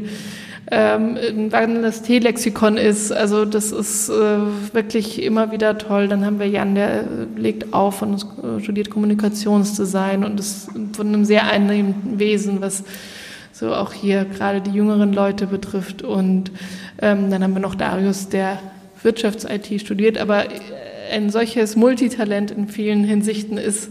Also das ist so, und jeder ist eben bereit, so sein ganzes Wesen hier mit reinzubringen. Also das ist, glaube ich, das, was auch für Mutter und mich, weil wir ja auch beide Mütter sind, unglaublich toll ist, dass wir das auch in dem Umfang hier machen und leben können. Ne? Ähm, eine Frage, die mir jetzt in der Recherche so aufgefallen ist, wenn wir jetzt hier über Little Tokyo reden, mhm. haben wir viel auch sehr naja, sagen wir mal, Konzepte, die man aus Japan hierhin transportiert hat, die auch teilweise sehr konservativ mhm. sind, auch von der ja. Art sehr konservativ sind. Ähm, wie seid ihr hier so aufgenommen worden? 2017 habt ihr aufgemacht. Wir haben September 2017 genommen. Ja. Ach, dadurch, dass also von der asiatischen Gemeinschaft jetzt? Ja, generell so. Ich meine, es sind auch viele Restaurants, die eigentlich genau bei euch dann Tee kaufen könnten. ja, also dieses Thema kommt natürlich auch immer wieder auf. Man muss natürlich mal so sehen, für ein Restaurant, also da ist leider die Gastronomie noch nicht ganz so weit dass es jetzt wie beim Wein ist, dass es auch so einen Moment gibt. Ich würde mir immer, also mein Traum in der Hinsicht wäre, wenn man das in die Gastro mit reinbringt. Wie gesagt, wir haben das ja auch teilweise mal probiert, was auch ganz gut funktioniert hat. Nur was mir widerstrebt ist, wenn ich es jetzt machen müsste, ähm, dass ich jedes Mal denselben Tee machen muss, dass der jedes Mal gleich schmecken muss. Und was eben mir fehlen würde, ist das, wovon du vorhin geredet hast, dieser Moment, dieser magische, der eintritt, wenn man zusammen das trinkt. Ne? Aber was ich mir schon schön vorstellen könnte in einem Restaurant ist zum Beispiel, dass jemand ist, der den Tee macht. Also wenn man jetzt so ein, ne, es gibt ein paar Tische und da vorne sitzt einer und macht den Tee. Das stelle ich mir oder eine, wie eine so eine Barsituation, einer macht den Tee. Aber ich weiß nicht, ob das hier funktioniert. Und du brauchst also im Endeffekt im Wein hast du in Deutschland halt immer einen jungen Sommelier. Ja. Der ist hungrig, der ist auch immer ja. Suche nach nicht nur unbedingt Wein, sondern auch generell ja. nach allen Getränken, die funktionieren. Und du brauchst halt immer einen Kommunikator nach vorne halt auch drin. Also der, der, euch sozusagen in diesem Moment ja auch vertritt genau. an der Stelle. Ja, ich glaube, so würde das unter Umständen auch funktionieren. Nur das Problem ist, es gibt halt jetzt ähm, ganz viele, auch die sich Tee-Sommeliers nennen. Ich kann nicht so viel damit anfangen, weil das sind halt irgendwelche Zertifikate. Und wir haben ja gesagt, Geschmack muss sich entwickeln und mein Vergleich vorhin mit einem 15-jährigen Pur-Sammler äh, treffe ich deswegen, weil ich das Material gar nicht in dem Umfang in, zur Verfügung habe, weil man natürlich unter Teefreunden auch vieles teilt. Also man schickt sich dann gegenseitig ein bisschen Tee, wenn man einen tollen hatte oder sowas. Und wenn man natürlich vor Ort ist, automatisch bereicherst du dein, äh, das, was da halt ist, umso viel mehr. Das heißt, die These-Milieus, die es hier gibt, sind halt, haben halt sehr viel mit dem Großhandel zu tun. Und der Großhandel versucht natürlich den Geschmack auch immer zu mitteln oder zu ähm, begreifbar zu machen. Also das, wie gesagt, das, die, das habe ich nicht. Ich nehme mir gerne Zeit, alles nahe zu bringen, aber ich möchte eigentlich nicht auf jemanden eingehen, sondern ich möchte das, was ich mit meiner Erfahrung als gut oder interessant herausgefunden habe, das möchte ich gerne anbieten, ohne diesen Druck im äh, Nacken der Wirtschaft ja. oder also Wirtschaft im Sinne von was was geht jetzt oder was geht nicht. Deswegen haben wir oder sage ich eben ganz gerne, wir kaufen nicht den Tee, der sich gerade gut verkauft zu dem und dem Preis, sondern wenn ich weiß, das ist ein Tee, der ist so ungewöhnlich, dann kaufe ich den. Und wenn es drei Jahre dauert, bis jemand das auch so empfindet. was ja dann bei euch dann auch den Vorteil hat, wenn ihr den halt den, beim PR gut gelagert ist, dass er auch wirklich dann eher an Wert gewinnt, als dass genau. er verliert an der Stelle für euch. Genau. Man muss natürlich, das ist nicht ganz so einfach, dann natürlich am Anfang vor allem diese Budgets zu kalkulieren, weil du natürlich regelmäßig nachkaufen musst und gleichzeitig musst du aber auch kaufen, was sich halt so schnell verkauft. Aber irgendwie sind wir da ganz gut reingekommen. Soll ich denn, während wir ja, sprechen, mal. Äh, ich, ähm, eine kurze Erklärung. Ähm, ja. Anna hat uns hier äh, so wie nennt man das, wenn man das so, gibt es einen Fachbegriff dafür, mit, wenn man das hier so alles arrangiert mit den Kännchen und Tassen oder gar nicht? Also sie hat, wir haben, wir haben Setup, das ist ein, ein Setup, ein PR-Setup und ähm, sie hatte gesagt im Vorgespräch, als wir uns dann hier ähm, verabredet haben, gesagt, dass sie mir so mehrere Jahrgänge Puer einmal mal zeigen möchte. Und wir fangen, glaube ich, mit dem ältesten ja. an, hast du gesagt, ne? Genau.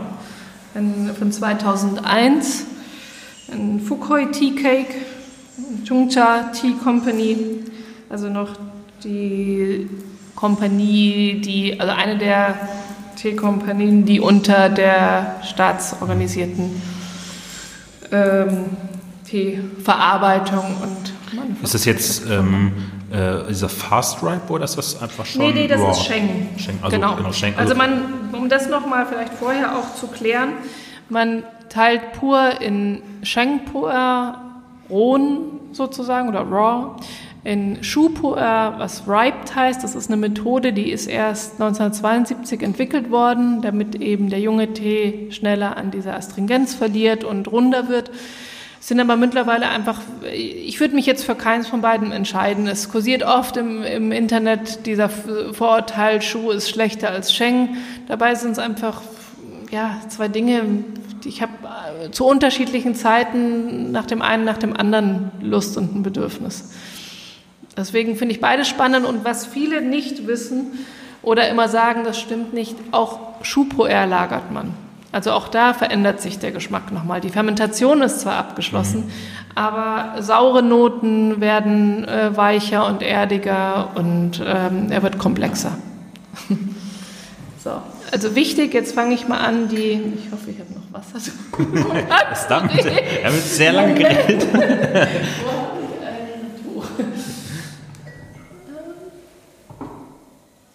Zum Vorwärmebereich. also ganz wichtig ist, dass man einmal die ganzen Teewannen vorheizt, vorwärmt, weil das erheblich den Geschmack beeinflusst. Jetzt gießt du das heiße Wasser um, die, um das Kännchen sozusagen einmal rum? Einmal drauf, rum, dass es halt einfach einmal warm wird. Und dann äh, wärme ich diese Umschüttkanne oder Becher, diesen Chahai oder dabei, ich habe jetzt in dem Fall eine andere kleine Porzellankanne, weil ich ganz gerne, wenn ich hier schon so einen, ähm, so einen tollen Ton habe, habe ich das ganz gerne, dass es dann auch nicht so sich verändert der Poem auf diesem Brett, das habe ich letzten Samstag gesehen. Mhm. Das ist, ist das genau die Dosierung für, für das die. Ist ein, das ist ein Teemaß. Mhm. Also daran, daran, also wenn du halt mit, gewohnt bist, mit einem gewissen Gefäß zu trinken und einen gewissen Tee zu trinken, kriegt man, kann man die Intuition einfach nochmal ganz gut schulen. Zum anderen geht der Tee klarer in die Kanne und ich habe nicht so viel Tee außenrum. So, das habe ich jetzt. Sollte.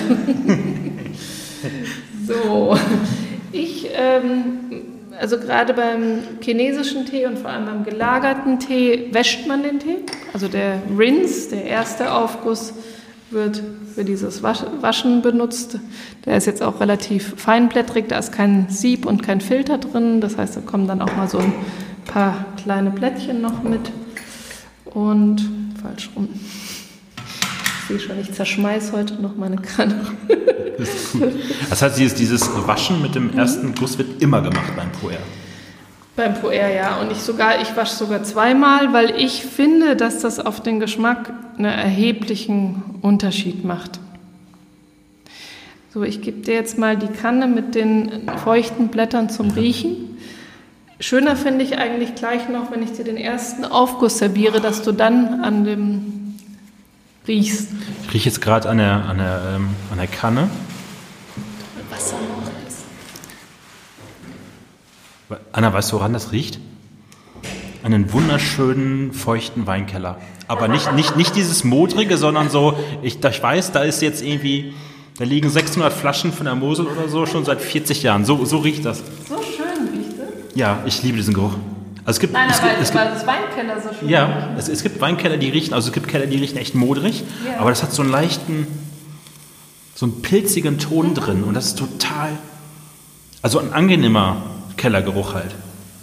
Das freut mich sehr zu hören.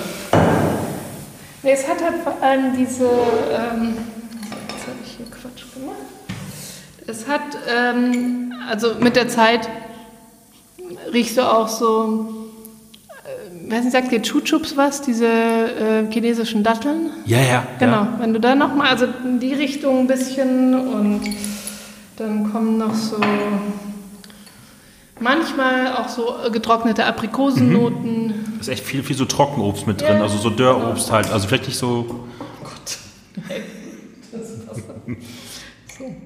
Jetzt müssen wir leider noch mal ein bisschen warten, bis, der, bis das Wasser wieder kocht in unserer alten Eisenteekanne. Aber so können wir vielleicht noch mal ein bisschen über, über die anderen Sachen reden, bis, bis, dann, bis wir zum Trinken kommen. Tee, ich glaube in Asien, also generell, man sagt ja immer mhm. Asien, das ist ja so, wie als man ja. sagen Europa. Also es ist ja auch eigentlich ein bisschen vereinheitlichend, nicht, nicht wirklich intelligent durcheinander gesetzt. Ähm, hat aber Tee hat eigentlich in ganz Asien einen ganz wichtigen Faktor immer und auch einen ja. äh, sozialen Faktor. Ich genau. glaube, also im Japan habe ich jetzt nachgelesen, dass man immer dem Gast, auch in Restaurants, immer Tee umsonst hinstellt und es ist auch, wenn man Gäste zu Hause hat, immer der hochwertigste Tee gereicht wird, so als Respektgeste oder Anerkennungsgeste dem Gast gegenüber. Obwohl ich glaube, dass das bei den jungen Generationen sehr rapide abnimmt. Also was man so sehen kann, ist halt, dass die jungen Generationen gerne diese Dates bei den Bubble-Tee-Läden mhm. haben. Habe ich auch nichts dagegen. Ich finde, das ist halt so die Pop-Version. Also ich finde, in einem gewissen Alter passt das auch ganz gut. Und ich gehe davon aus, dass vielleicht die Hälfte davon später, weil sie sich als Teetrinker auch sehen, vielleicht sagen, hey, vielleicht doch mal was anderes. Gibt es, also bei Wein haben wir ganz stark ein Problem ähm, mit, mit Nachwuchs. Also, mhm. dass Leute in der, in der Masse Jugendliche anfangen, was heißt Jugendliche, aber so Mitte ja. 20 oder so, anfangen sich für Wein ja. zu interessieren, ein bisschen tiefer. Gibt es das in, in Asien oder in China mit, mit hochwertigen ja. Tees auch? Ganz extrem, ja. Aber das, ich denke, es ist, eine, es ist ein zweischneidiges Problem, weil ähm, Klar ist Kaffee einfacher zugänglich. Für viele junge Leute ist es das, was ihre Eltern, Großeltern machen. Es wirkt für sie altbacken. Auf der anderen Seite, gerade im Purhandel ist es natürlich so, dass du oft hörst, warum soll ich mich auf die jungen Käufer konzentrieren, die bringen das Geld nicht mit. Aber man darf natürlich, also erstens mal, ich denke so nicht in diesen Kategorien. Und auch jeder Mensch, der irgendwie jung ist, ist irgendwann auch mal älter. Und wenn er ein Student ist oder, also gut, ich hatte manchmal das Gefühl, ich hatte eigentlich mehr Geld, wie ich Student war. Aber gut, ähm, nein, ich will nur sagen, man darf nie unterschätzen, wem man da auch eine Begegnung beschert hat, der irgendwas draus macht. Also das ist, ich, ich finde auch, es geht nie darum, dass man immer was gibt und an der Stelle findet das dann statt. Ich bin auch froh, wenn ich irgendjemanden beeinflusst habe und er kauft irgendwo anders, mhm. weil das ja uns alle irgendwo betrifft.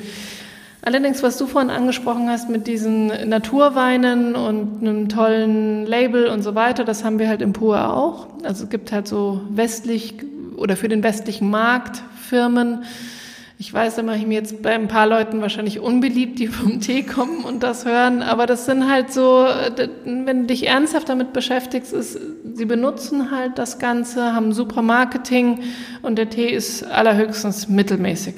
Aber ist halt zugeschnitten auf die preislichen ähm, Bedürfnisse der Kundschaft. Und das Problem ist halt, dadurch gibt es so eine Verwässerung. Also es, die kommen nie an den Punkt, an den sie kommen, um auch angefixt zu werden, doch mehr zu investieren an Wissen, an Zeit, an sonst wie. Weil, weil das Geschmacksbild dieser jungen, hippen Puers ja. nicht dem entspricht, was das traditionelle Geschmacksbild äh, dieses Tees. Ja, oder auch was er kann. Ja. Weil du kriegst ja einen ungelagerten, also was viele nicht, einfach vom Denken nicht verstehen ist.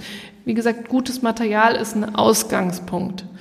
In dem Fall ist vielleicht das Blatt gar nicht so schlecht, aber du merkst schon, dass in der Verarbeitung ein Problem ist. Also sind oft sehr rauchig. Und ich finde es bei jungen Schenks merkt man das sofort. Also wenn ich nachher den für dich mache.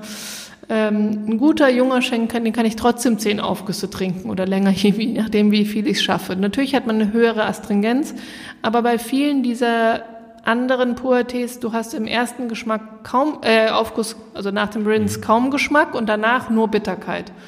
Und viele Leute reden sich ein, so muss das sein, weil dann natürlich die Verkäufer sagen, das ist dann das Potenzial, dass die, man sie lagern kann. Mhm. Und man muss natürlich sagen, ein beschissener Tee ist auch in der Lagerung ein beschissener alter Tee. Also ich hatte auch schon dann mal irgendwoher irgendwie aus dem Jahr 2000 einen Shengpo äh, woanders her, weil ich, man lebt ja so eben in seiner Blase und dann dachte ich, wie ich hier für hier recherchiert habe, ich muss jetzt einfach auch mal mit ein paar anderen Händlern das ausprobieren und schauen, wie.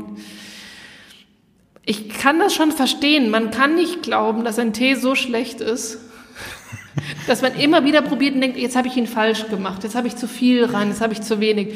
Das gibt es natürlich auch, aber das Schlimmste, was dann passiert, er ist zu leicht oder zu stark, aber er ist nicht untrinkbar. Ne? Ähm, justierst du dich manchmal auch selber, dass ja. du irgendwie, sag mal, Massen Puers kaufst, um dein eigenes Geschmacksbild mal wieder Lustigerweise, ich muss es nicht kaufen, weil viele Leute kommen und den mitbringen, weil sie den ganz toll finden. Was, ich bin sehr dankbar ja. dafür, weil genau das hat mir immer wieder gezeigt, dass der Weg ganz gut und richtig ist. Aber ich habe ich hab auch genau das Umgekehrte, dass die Leute, die diesen Tee trinken, den überhaupt nicht schätzen. Da habe ich jetzt eine kleine Anekdote zu. Ja, ich, hoffe, ich hoffe, meine Frau hört jetzt nicht zu. ähm, wir waren im Oktober, waren wir in, in einem Hotel im Schwarzwald. Spielweg Romantik Hotel, wunderschönes mhm. Hotel. Und ich habe dort morgens, dann die haben, eine, die haben so eine, nennt sich Fuchs Lounge. Das ist so, so, so eine Lounge, die sie jetzt neu gemacht haben mit Kamin. Und mhm. Jorin und Alika waren dann noch eine Runde schwimmen und ich habe mich da einmal hingesetzt und habe einen Tee getrunken, der auf der Karte, oh Gott, der Hersteller wird mich töten. ähm, der, hieß, der Name war ganz schlimm. Fancy Sencha. Oh, ja. Und ich habe dann, oh. ähm, ähm, ich habe dann aber, ich wusste es halt nicht besser. Es ist so wie bei ja. Wein. Ich habe halt mit, ja, keine Ahnung, gibt auch so Massenhersteller, ja. die waren toll für den Moment. Ich habe dann immer da gesessen morgens und habe drei Kannen davon getrunken. Mhm. Und meine Frau wollte mir natürlich zu Weihnachten was Gutes tun. Hat mir dann diese weiße Kanne halt geschenkt und so ein Teesieb von denen und dann diesen Fancy Sencha. Ja. Und ich habe dann bei gleichzeitig mir dann bei Mitbewerbern von euch in Deutschland halt ja. aufgrund von, von Niklas Pelzers äh, ähm, Empfehlung halt an andere Tees gekauft. Ja. Und ich konnte diesen Tee dann nach einer Woche nicht mehr trinken. Ja. Also er steht bei uns jetzt am Regal rum, weil er so eine Banalität und Einfachheit der Aromen einfach hatte. Ja. Ich hatte so, okay, wenn es mir mal richtig dreckig geht oder so, dann vielleicht, ne? Aber äh, wir machen da auch mal Witze drüber. Man kann den auch dann als Badezusatz oder für schlecht riechende Schuhe ein Säckchen rein. Dann ist es ganz, echt ganz furchtbar Tee, den man überlebt hat sozusagen was man mit dem macht, weil man möchte ihn niemandem geben, weil man kann ihn nicht empfehlen. Ja, das, ähm, und dabei heißt es ja nicht, dass nur teurer Tee gut ist. Also man kann auch Glück haben und du hast halt von Anfang an einen guten. Ja? Aber diese anderen Tees, die hängen einem so im Nacken über Jahre.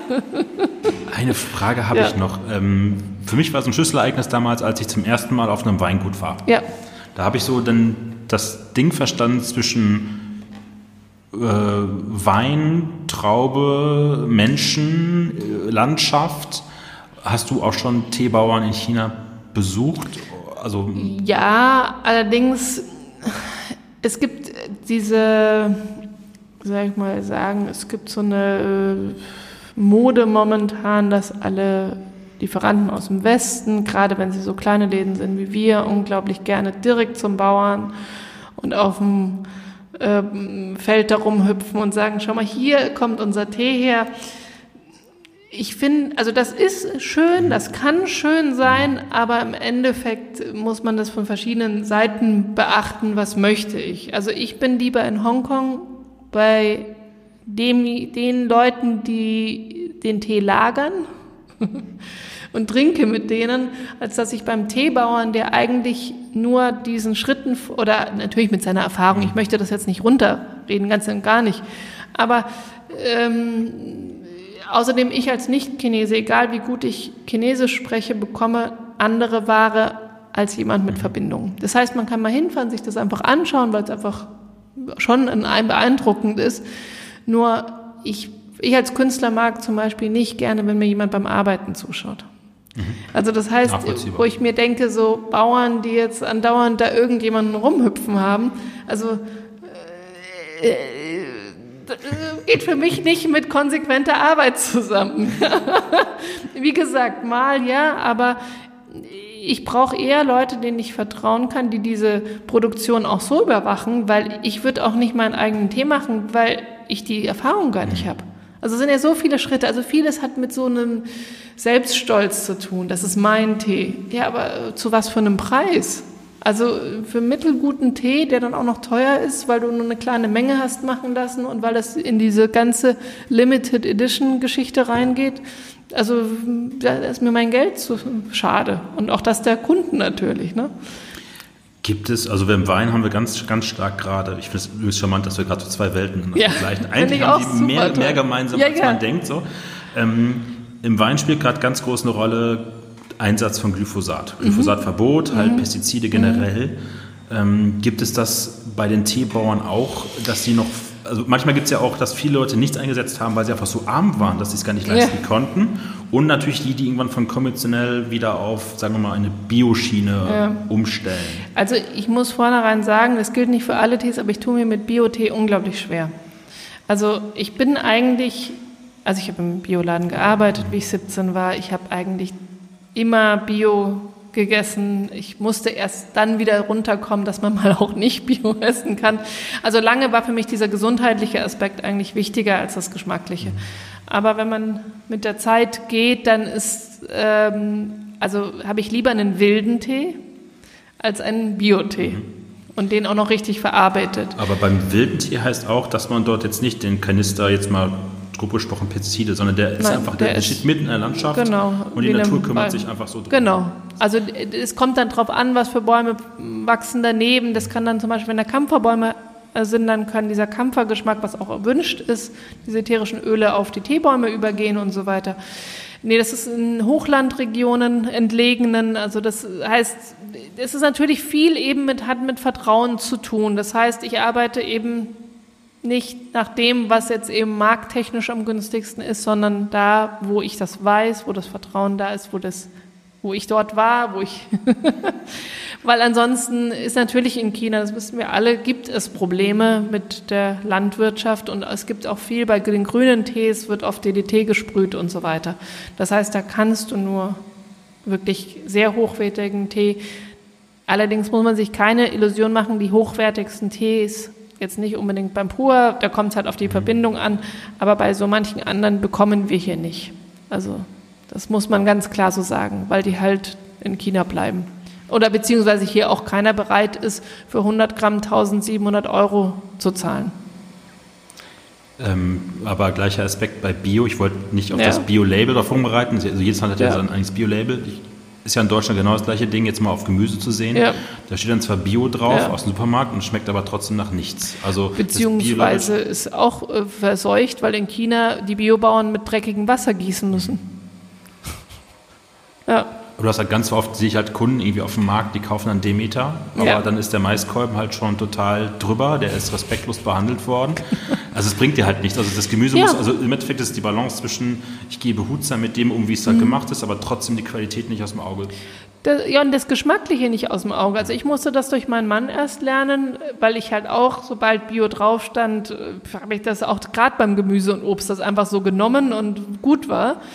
Aber äh, das ärgert mich auch an der ganzen Biobewegung, auch wenn ich die so lange mitbegleite, äh, dass es reicht, sozusagen diese Kriterien zu erfüllen, sie aber keinerlei Ehrgeiz haben, da äh, geschmacklich sich in die Bereiche zu bewegen, die auch eigentlich den Preis rechtfertigen müssten. Ne? Und wir kaufen unsere Granatäpfel dann auch beim Marokkaner, weil da sind sie reif und süß und schmecken gut. Und auf der anderen Seite brauche ich keine Kartoffeln aus Ägypten. Also, Nein, äh, die also das- aber das ist ja einfach ein Bewusstsein, von dem wir da reden. Ne? Und ähm, wie gesagt, beim Tee ist es auch so, jeden, erstmal kommt es darauf an, wo kommt er her, wer macht den und so weiter, aber es kommt natürlich auch darauf an, ähm, äh, dass ich den erstmal probiere, dass ich den auch körperlich prüfe sozusagen.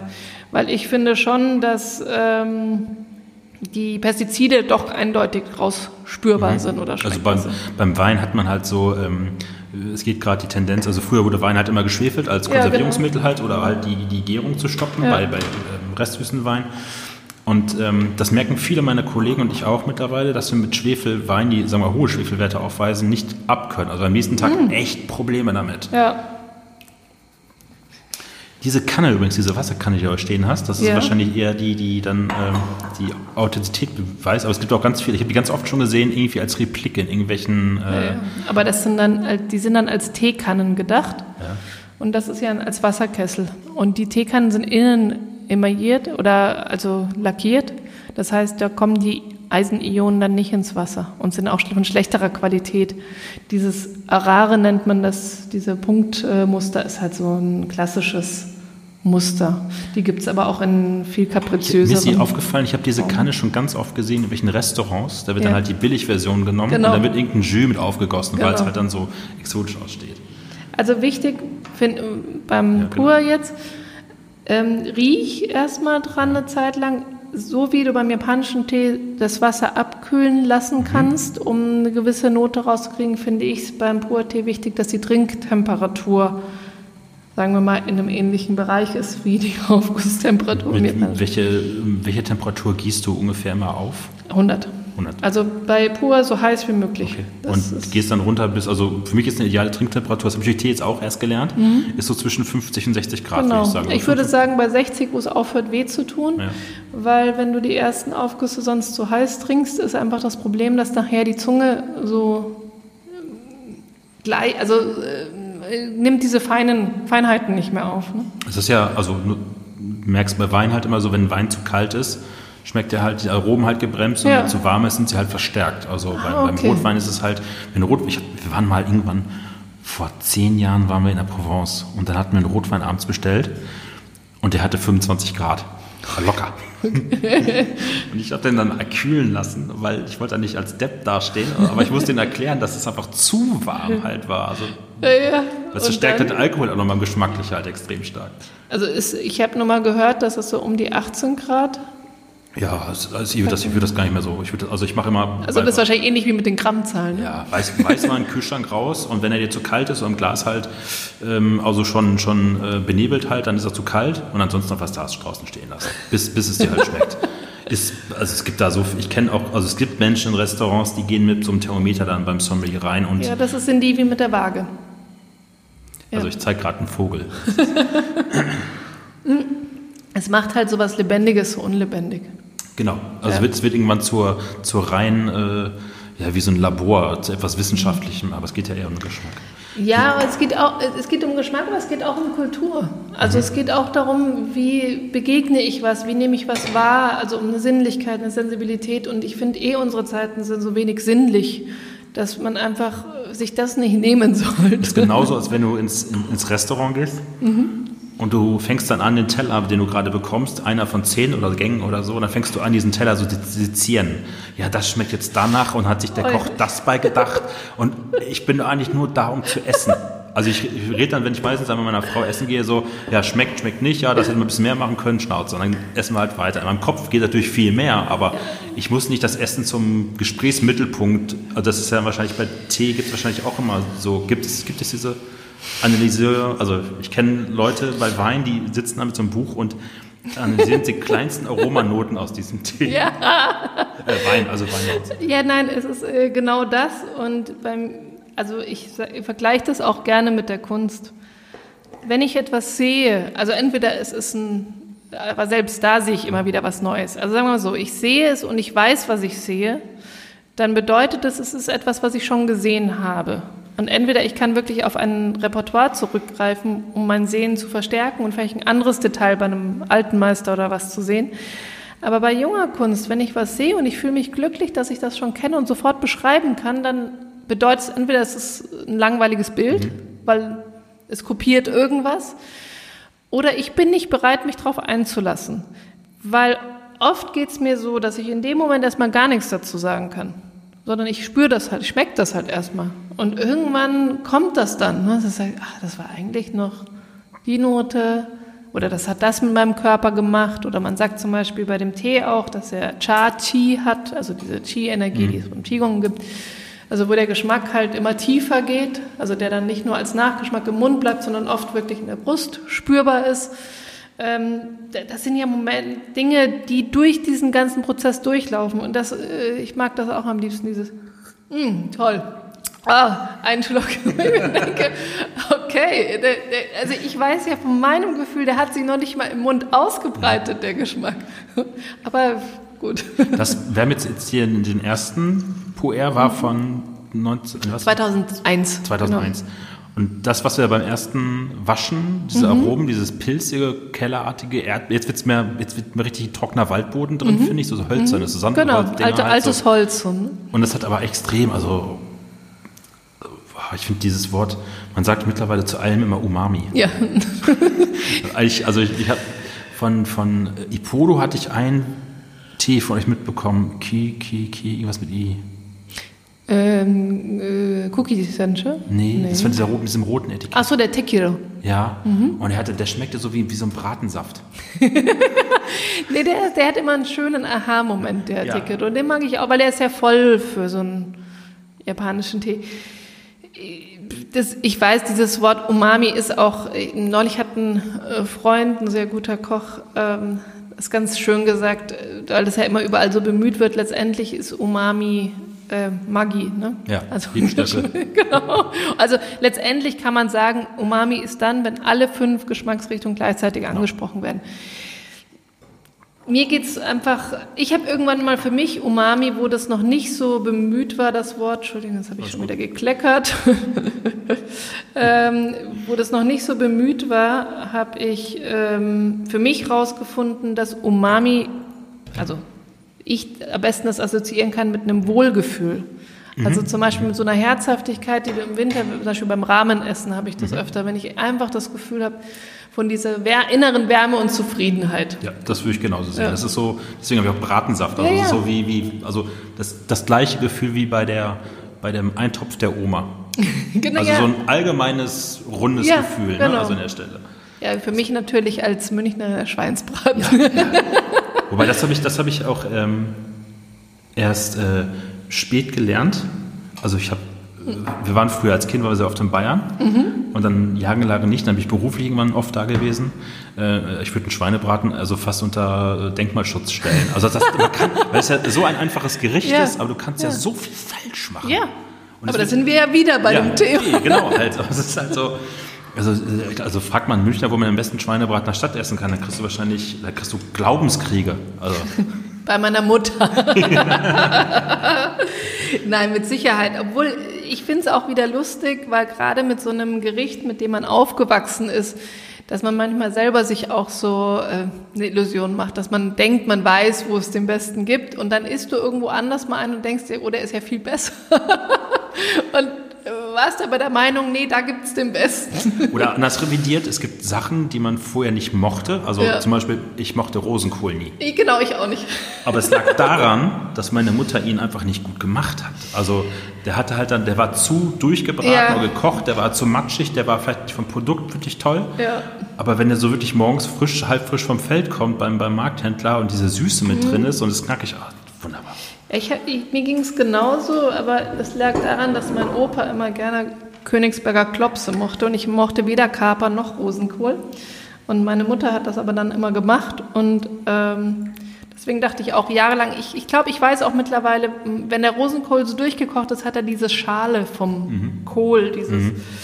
Ähm, mittlerweile mache ich das im Ofen mit Parmesan. Und mhm. das ist super, wenn die dann gebräunt sind. Und wenn, ich den, wenn ich den zu Putz zu Hause auf dem, auf dem, in der Küche vom Markt den geholt habe, dann esse ich auch ganz viel mal roh.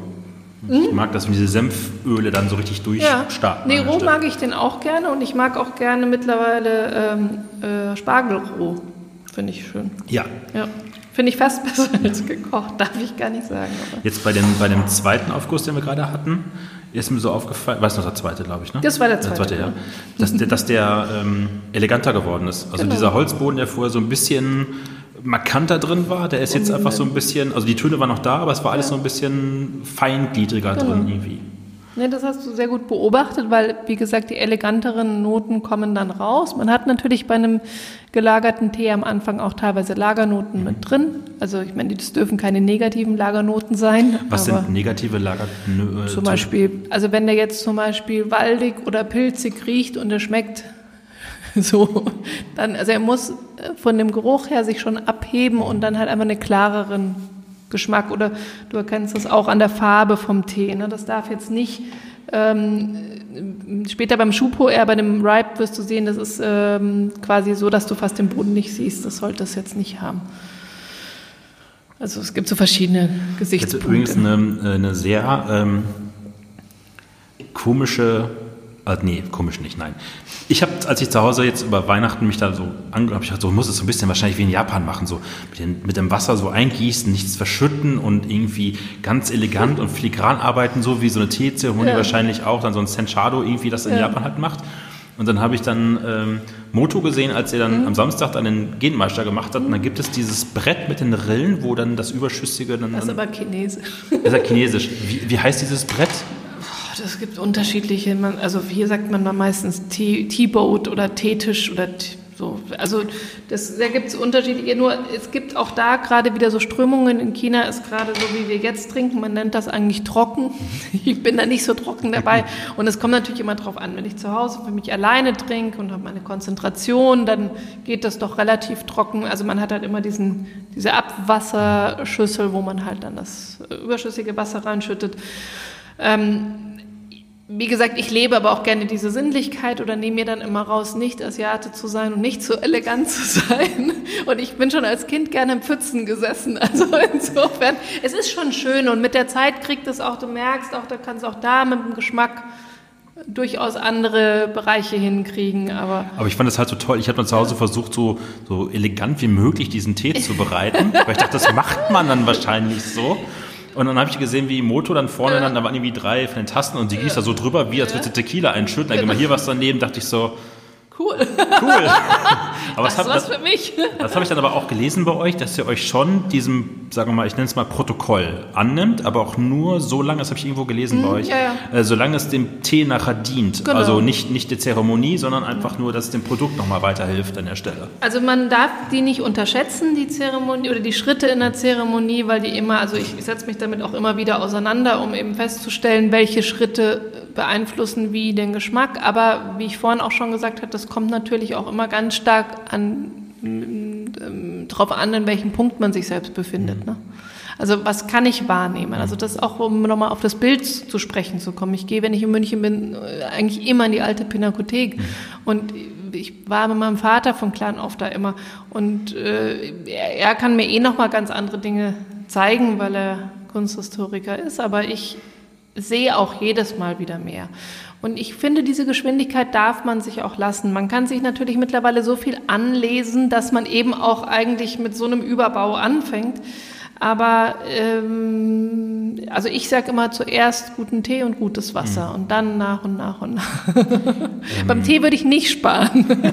Aber gibt es beim, beim Wein gibt es ein Phänomen, da, da steigen dann Leute ein in diese Welt und die trinken aufgrund ihres, ihres eigenen Vermögens ja. sofort nur teuer. Genau. Und also A, um einfach dieses Level zu halten und B, aber auch als Statussymbol. Genau. Gibt es das in der Teewelt genauso? Ja, natürlich. Ganz, also ganz stark gibt es das. Also nicht, nicht so ganz stark bei uns. Gegen einen gewissen Anteil dieser Kunden hätte ich auch nichts, weil ich dann für die wirklich interessierten Kunden halt auch das Programm stark erweitern könnte. Aber in Asien ganz, ganz, ganz stark. Dann gibt es auch eine ich weiß nicht, ob die Geschichte stimmt, aber die erzählen sich so ein paar Leute, irgendjemand hat so einen Puerkuchen für 30.000 ersteigert oder gekauft, ist nach Hause gekommen, hat ihn auf den Tisch gelegt und die Haushaltshilfe hat dann am nächsten Morgen damit Tee-Eier gekocht mit der Hälfte. und da, finde ich, geschieht es dann recht. Also wer für einen Kuchen in der Summe auf dem Tisch liegt, dann denke ich mir, okay, komm, genieß die Eier. Wie, wie bei uns jemand, der irgendwie mit einem großen Wein aus dem Burgund oder so, ja. äh, der irgendwie dann mehrere hunderttausend Euro kostet, dann irgendwie Cola draufkippt. All, alles schon, also angeblich alles schon vorgekommen. Ich kann mir das auch tatsächlich vorstellen, aber auch da bin ich äh, weit entfernt davon, irgendwie päpstlicher als der Papst zu sein. Man, eine Gemeinschaft, die auf so verschiedenen Charakteren wie möglich besteht. Wenn keiner die Übermacht gewinnt, denke ich, ist eine gesunde Gemeinschaft. Ne? Bei uns gibt es dann oft dann irgendwie das Phänomen, also nicht Phänomen, das machen wir öfters halt so, man trifft sich mit ein paar Leuten ja. und jeder bringt irgendwie ein, zwei Flaschen Wein mhm. mit. Das macht man dann manchmal auch blind. Ja. Also sind verdeckt gemacht. Gibt es das bei euch, ich meine, wir sind nicht mitten in, in, in Hongkong oder so, aber mhm. gibt es bei euch auch, wo man sich ja mit ein paar Leuten aus Deutschland trifft und jeder bringt mal irgendwie sein, seine, seine Proben mit und man diskutiert und, und redet darüber? Also das gibt es hier auch. Es gibt so Teeforen und auch Teetreffen. Allerdings, ähm, also bei uns findet das ja auch im Laden statt, dass Leute ihre Sachen mitbringen. So. Ähm, nur es unterscheidet sich schon extrem stark von dem Niveau, wie es in Asien ist. Deswegen ist es jetzt für mich gesehen manchmal nicht ganz so interessant, ohne jetzt da jemandem auf den Schlips treten zu wollen. Aber es hat noch nicht diese Selbstverständlichkeit, sondern es ist dann natürlich sehr schnell auf diesem Niveau ähm, des Misstrauens noch. Ne? Was, weil, weil die Vergleichsmöglichkeiten oft zu gering sind. Das heißt, man vertraut dann halt dem, was man kennt. Aber es ist auch nicht so, dass jemand dann begeistert sagt, boah, toll und super, dass du den dabei hast, sondern es ist so, mm, der hat quasi nicht einen Namen hier im Westen, dann weiß ich nicht. Und damit vertun sich halt viele hier auch die Chance. Also ich, ich glaube, mein Glück war zum einen, bei Sunsingen reinzustolpern und mein anderes Glück war, dass ich eben durchs Kung Fu diese ganzen Prozess und diese Charaktere, mit denen man sich da auch in Asien auseinandersetzt oder wie das im Westen auch wieder wirkt, schon mal durchgemacht habe. Und das ist, kann man sehr gut umsetzen. Auch was diese es gibt im Tee dann oder in diesen Begegnungen, diesen Momenten, es gibt was sehr ähnliches wie auch in der Kampfkunst, was es hier nicht gibt oder in der, vielleicht in der Kunst noch gibt. Vielleicht auch im Wein, das weiß ich eben nicht, da fehlt mir die Erfahrung. Und ich komme oft dann wieder hierher und weiß selber nicht, war das jetzt ein, gibt's das wirklich? Aber es sind so diese erfüllenden mhm. Momente, ne? ich gehe dann nach vier, fünf, sechs Stunden da raus und es passieren ganz schöne Sachen oder es ist so, äh, ich weiß zum Beispiel einmal, wie ich dort war, ähm, dann hatte ähm, Henry, das ist der, also Vater und Sohn machen mhm. so ein Ding und Henry hatte eben so eine Schriftrolle, äh, ein Bild aus der Ming-Dynastie ersteigert und ich habe noch nie eine Schriftrolle ähm, so gesehen aus einem Museum mhm. ausgerollt. Ne? Und dann und wir haben ja auch da so Sehgewohnheiten. Kalligrafie, wir gucken hin, aha, Kalligrafie, ja, oder halt nicht nur Kalligrafie, sondern auch so Tuschezeichnungen. Da können wir, weil es kulturell halt anders ist, nicht so viel, vor allem als zeitgenössische Künstler, oft mit anfangen.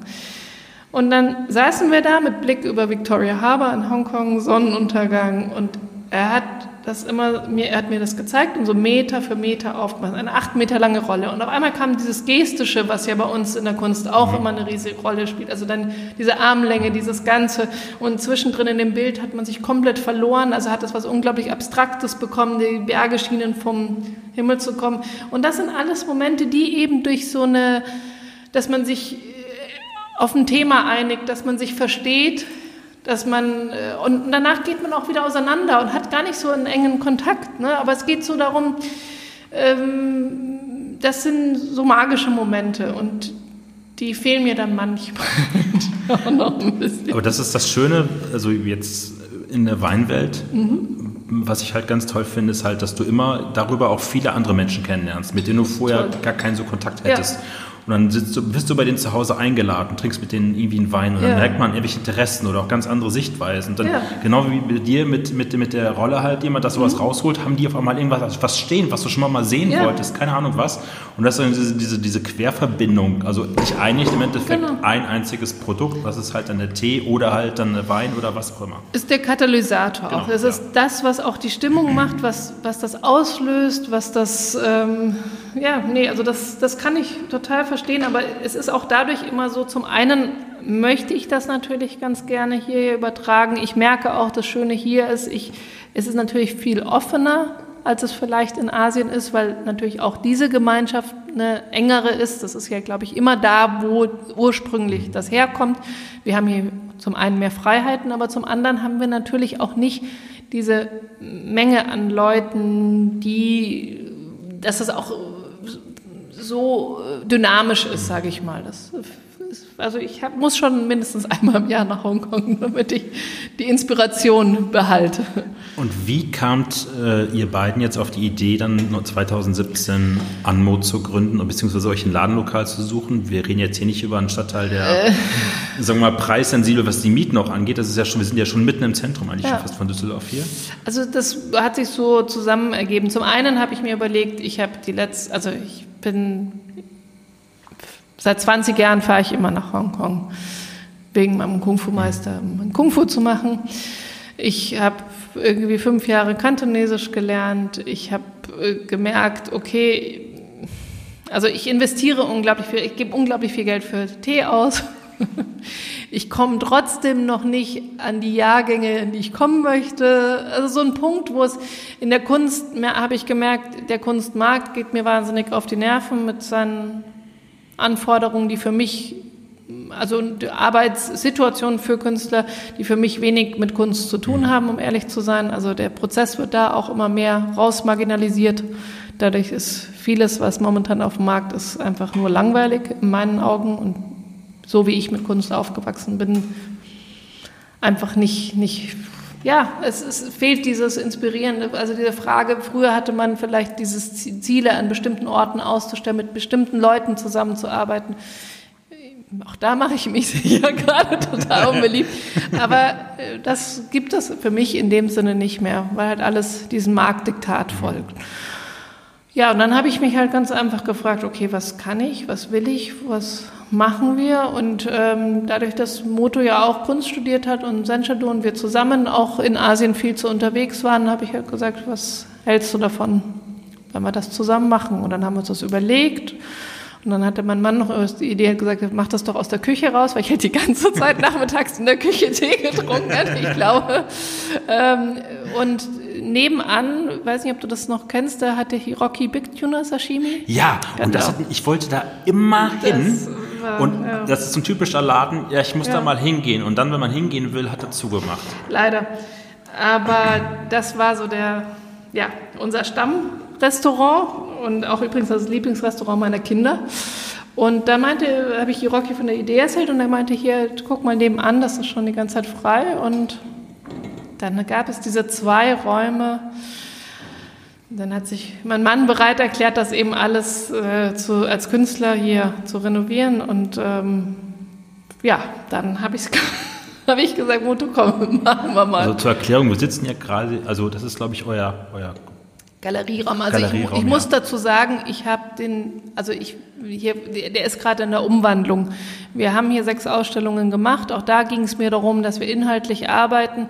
Aber ich musste dann relativ schnell feststellen, man kommt ja auch zu so einem Realismus, dass die Künstler, Kuratoren und alle, die mit Kunst zu tun haben, den Tee kaufen und nicht die Kunst. Dann habe ich gesagt, wisst ihr was? Jetzt ist hier hinten halt eher die noch teureren Tees oder eben für Leute, die sich dann eben auch für sowas interessieren oder für Tea-Tastings. Und ich bin gerade dabei, halt hier auch die Kunst dann mehr permanenter zu hängen, also ähnlich wie bei einem musealen Vorstellung von einem Raum oder einem philanthropischen Raum, der halt so wächst mit den Interessen, die sich hier zusammenfinden. Ne? Dann habe ich auch gelesen, dass ihr oft hier sonntags auch manchmal solche ja, Seminar hört sich so mhm. doof an, aber ja, irgendwie einen Themen, Themennachmittag genau. macht. Glaub, Workshops Sonntag, oder ja. Seminare, also das ist nicht, je nachdem, manchmal machen wir das mit äh, Gästen, also heißt anderen Freunden, die sich in irgendeinem Teebereich besser auskennen als wir.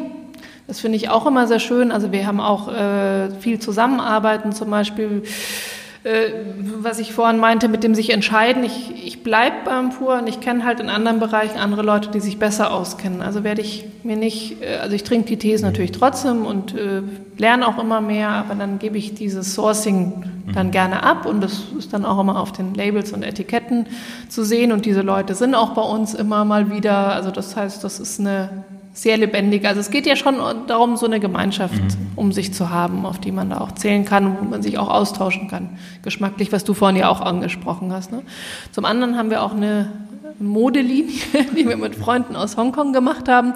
Und da ist es jetzt nicht so, dass man sagt, ach, auch noch Mode dazu, sondern es ging für mich darum zu sagen, also ich habe meine ersten Teile von denen so vor zehn zwölf Jahren gekauft und ich kann die immer noch anziehen. Und es ist ein ähnlicher Aspekt, der in der Kunst vorkommt, der im Tee vorkommt, diese super starke Schnelllebigkeit, die eben diese Prozesse kaputt macht, dass wir eben gesagt haben, okay, wir wollen ein paar Teile, die so ein, was Klassisches haben, dass du die eigentlich halt lange oder ewig anziehst, eine Größe, von beiden Seiten tragbar. Also eigentlich keine neuen Sachen in dem Sinne, aber vom Gedanken her, dass ich mir dachte, so ein das irgendwann so definiert als Urban Armor, also so ein, etwas, was dir, dir deine eigene Haltung verstärkt, aber auch einen gewissen Schutz bietet in dem, was du da machst oder was du da bist.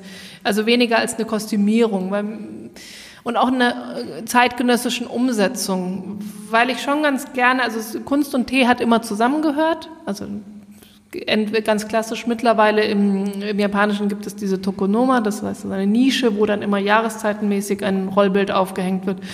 Aber eben auch viel, viel früher, wo eben in China dann die Teemeister, Maler, Dichter, Intellektuellen zusammen in die Natur gegangen sind, die Natur betrachtet haben, diskutiert haben, Tee getrunken haben, die Teekannen angemalt haben und äh, diesen Austausch und diese zeitgenössische Haltung symbolisiert haben. Und deswegen ist ja meine Annahme auch, dass eben die zeitgenössische Kunst, die du dabei betrachtest, aufnimmst, unbewusst, bewusst mhm. mitnimmst, wie auch immer, prägend ist. Weil Tee immer mitgeht mit der Zeit. Ne? Selbst wenn du dich auf dann mit Antiquitäten trinkst, weil das halt einen gewissen Aspekt, also jetzt nicht nur aus einer Leidenschaft, sondern weil du merkst, es schmeckt besser. Was ja auch so ein Faktor ist, den alle vereint, also Kunst, sagen wir mal Tee, jetzt auch hier mhm. die ganze Keramik, das ist ja, oder die, die, die Kleidung, die ihr vorne habt, ja. ähm, das setzt sich ja auch ein bisschen dem entgegen, so ich kaufe es heute und schmeiße es morgen wieder genau. weg. Also ja. sowas Langlebiges. Ich stehe auf so Sachen, ja. keine Ahnung, also eine, eine, Brille, wo ich weiß, ich trage die zehn Jahre zum Beispiel. Ja, oder beziehungsweise auch, dass man über Mode, also über Kleidung nochmal in dem Aspekt nachdenkt, dass er etwas mit einem macht, also von dem Fühlen her, von der Form her.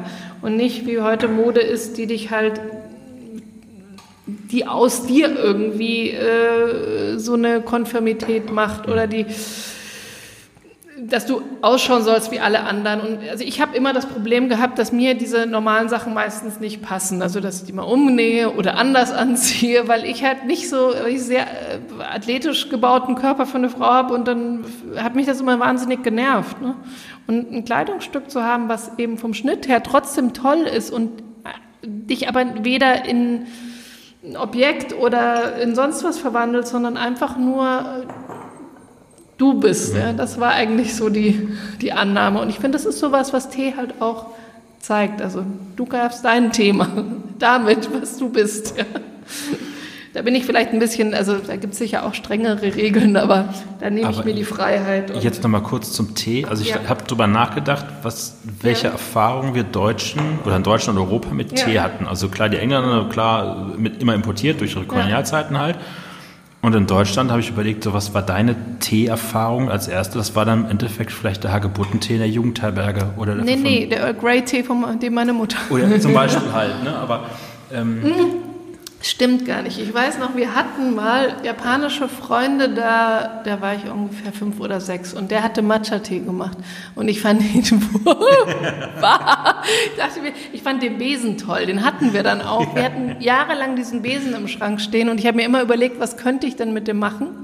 Und übrigens, da sehr interessant bei dem Thema ist, was viele eben nicht wissen, also diese Pulvertee schlagen ist ja eigentlich die Teezeremonie aus der Song-Dynastie chinesische. Damals hat man den Tee gekocht und so eingemanscht und zu Kuchen gepresst und dann pulverisiert, Pulver gemahlen und geschlagen. Und ähm, dann gab es auch mal so Tea-Competitions und dann wirklich auch mit diesem Bambusbesen. Also das sah schon so aus. Und dann gibt es diese Tenmoku-Schalen, die heute eben aus Song-Dynastie-Schalen unglaublich hoch gehandelt werden. Und dieser Teemeister, wer den höchsten Schaumberg geschafft hat, gewonnen.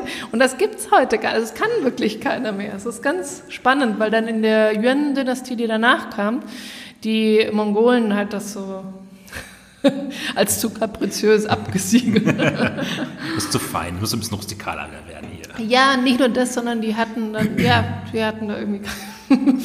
Aber Matcha, das ist ja auch so ein, was wahrscheinlich die meisten Menschen mit Grüntee halt äh, ja. hier so die sich mit Tee fast keine Ahnung haben, ist ja gemahlener Grüntee eigentlich, mhm. pulverisiert, der dann einfach mit genau. aufgeschlagen wird genau. mit, diesem, kleinen ja. Es gibt mittlerweile auch gemahlenen Hochicha, das ist ein äh, japanischer gerösteter Grüntee. Also letztendlich kannst du es mit jedem. Wir haben, ich habe mal pur gemahlen und wir haben so eine Teemühle hinten. Auch das ist ein interessanter Faktor, aber du hast natürlich so quasi Tea-High in zwei Sekunden. habe das bei euch ein paar Mal gesehen und da waren Sachen dabei, die ich faszinierend fand. Äh, ihr habt eine japanische Patissiere, die für mhm. euch ab und zu aus Köln kommt, die glaube ich, ne? Nee, Düsseldorf. Düsseldorf auch. Und äh, die macht für euch dieses, ich glaube, das japanischen Süßigkeiten, das Wagashi. Achso, die, wir haben, haben mit verschiedenen gearbeitet. Ähm, Arisa die, Arisa Ober, die Oh, hat genau. keine Wagashi, sondern Arisa hat wirklich ganz eigene Sachen sich ausgedacht in Zusammenarbeit mit uns. Genau. Das war auch äh, super. Also es war, wir haben jetzt in letzter Zeit länger nichts gemacht, weil sie sehr beschäftigt ist und ähm, ich hätte mir halt oder würde mir auch nach wie vor wünschen, dass das ein bisschen mehr Kontinuität hätte. Aber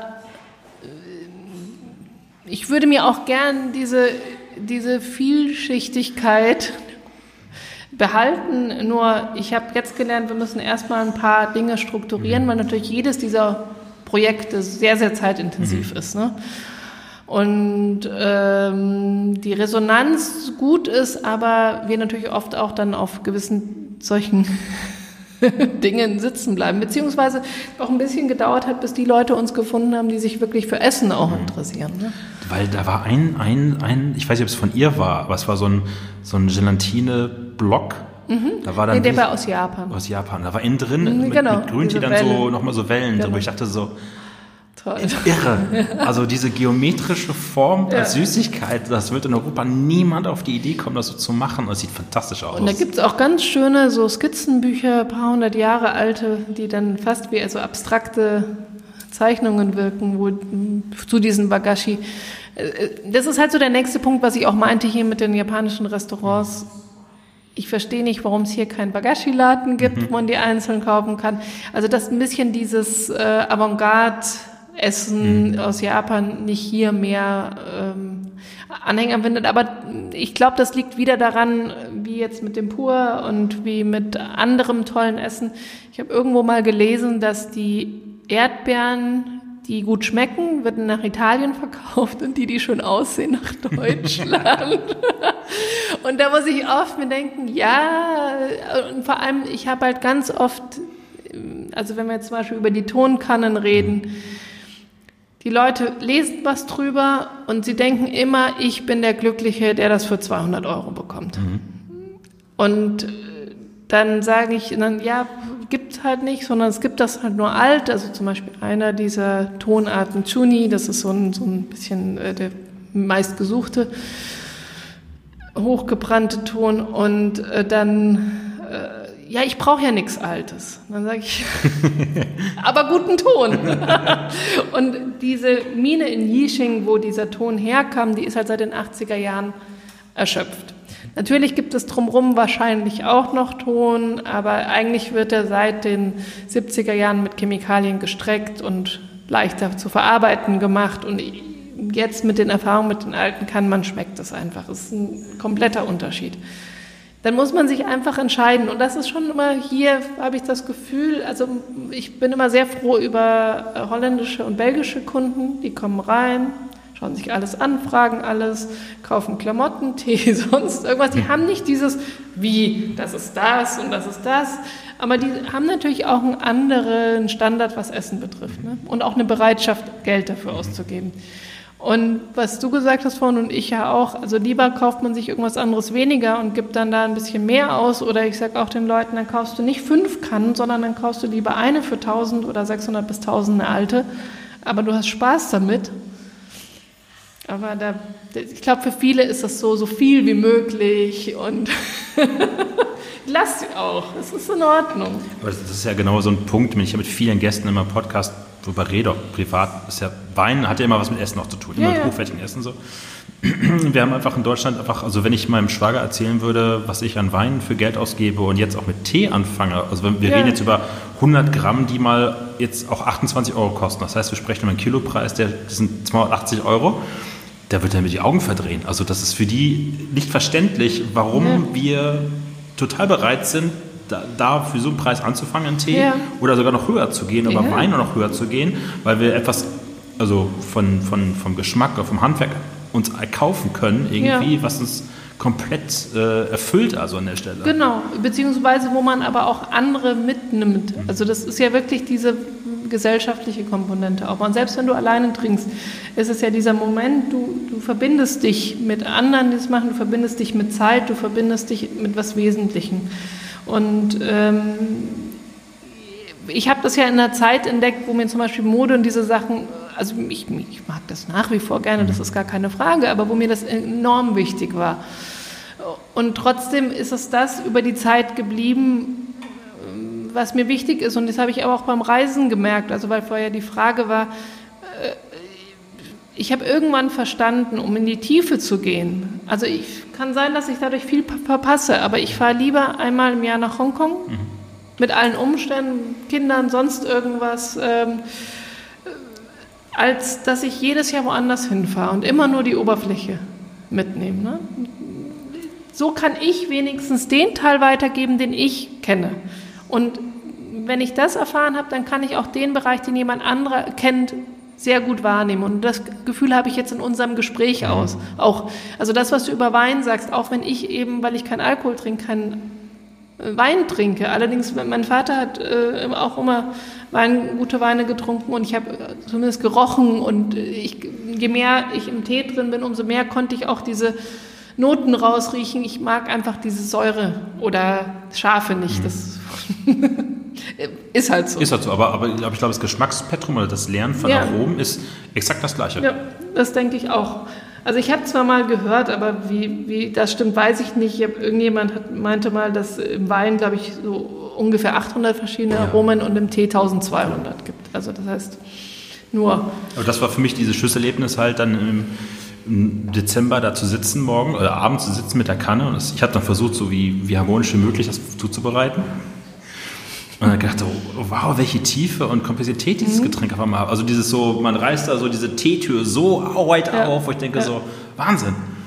Ja, ja, nein, und das ist ja auch trotzdem schön, dass man merkt, man kann auch mit einem Einsteiger-Tee, der jetzt dem es an Komplexität fehlt, vielleicht sogar in dem Moment mehr erreichen als jetzt einem sehr teuren, hochwertigen, der eben wirklich noch nicht ganz begreifbar ist. Deswegen sage ich ja mit dem Bubble Tee, das ist die Pop-Version, aber es kann ein Einstieg sein, auch wenn du vielleicht nichts vom Tee schmeckst. Ja.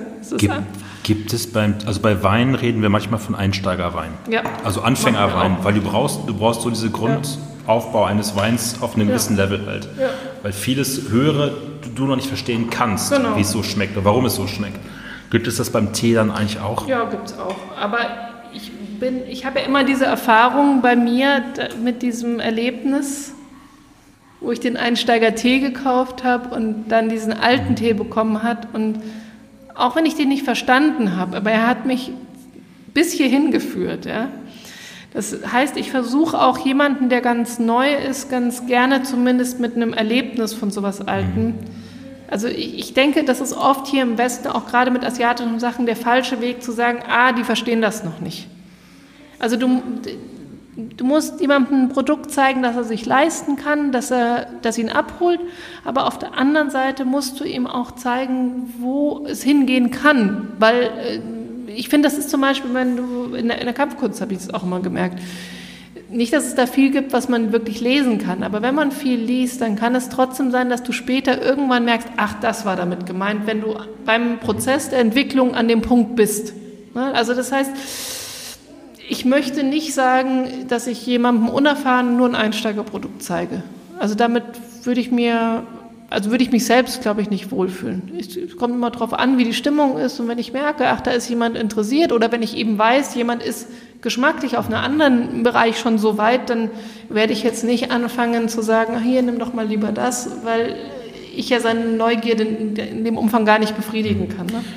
Jetzt mal angenommen, ich habe irgendwo, so wie ich jetzt zum Beispiel, ja. ohne irgendeinen Wein-Background, wie auch immer, habe irgendwo in einem Restaurant einen Tee getrunken. Ja. Sei es jetzt irgendwie ein Puer oder, ja. oder ein Grüntee. Und ich interessiere mich für mehr. Jetzt will ich was machen. Dann ist ja diese Schwelle, wo es ganz schnell in so eine, ja, wo soll ich denn jetzt anfangen? Oder dass man so richtig verhunzen kann. So vier Dinge, die man machen sollte, um zu Hause eine passable Tasse Tee herzustellen, wo man sagt, okay, darauf kann ich aufbauen. Mhm. Also so dieses Anfänger-Set.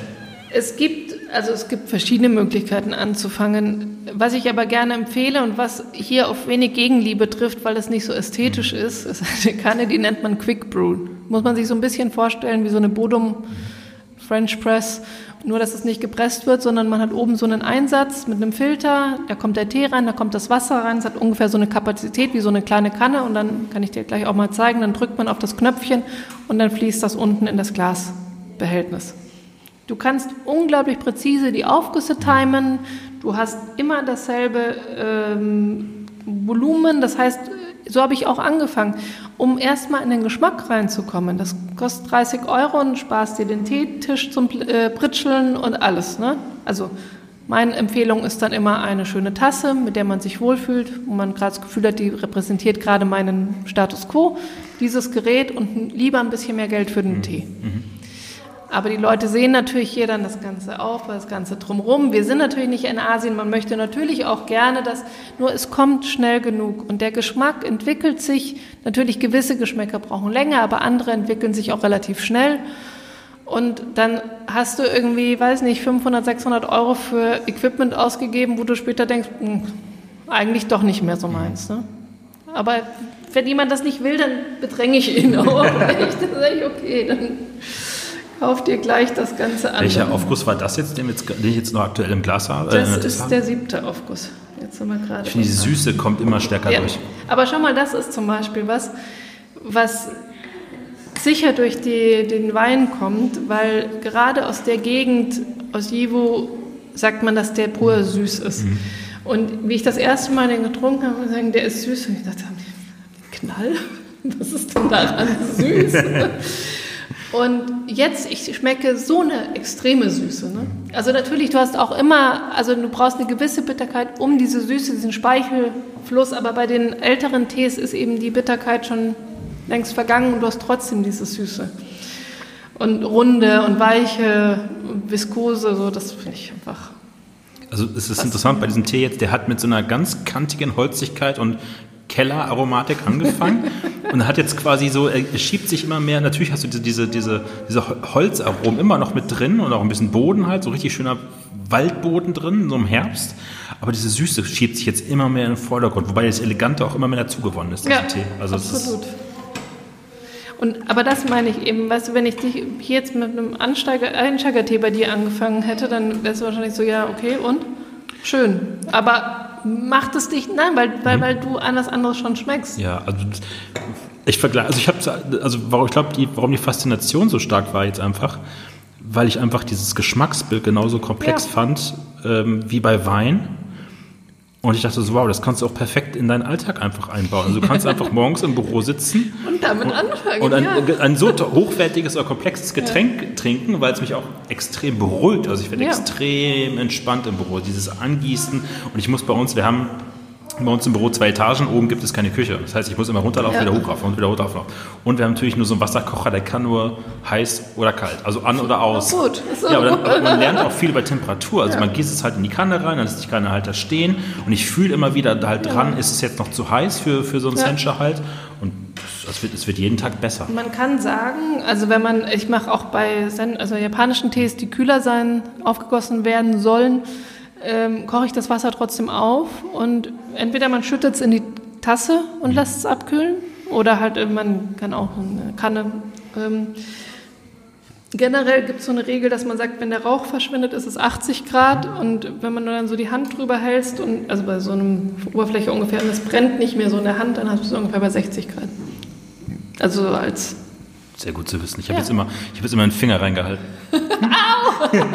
Ich dachte mir so, okay, ist zu heiß, also kann ich nicht länger dran halten, ist doch zu heiß, ist noch keine 50, 60 Grad. Also. Aber auch nochmal die, die Geschichte wegen Büro, was ganz interessant ist, wenn man jetzt die Entwicklung in Hongkong anschaut zum Beispiel oder Asien. Äh, viele sagen halt, sie haben keine Zeit dafür, weil die natürlich auch schon nochmal andere Arbeitsvolumen haben als wir hier. Ähm, oder vielleicht auch getriebener sind von diesem Geldverdienen, durch andere äh, Lebenshaltungskosten. Ähm, und ich, es gibt jetzt halt so eine Tendenz, dass zum Beispiel auch so alte Puers in Teebeutel mhm. gibt.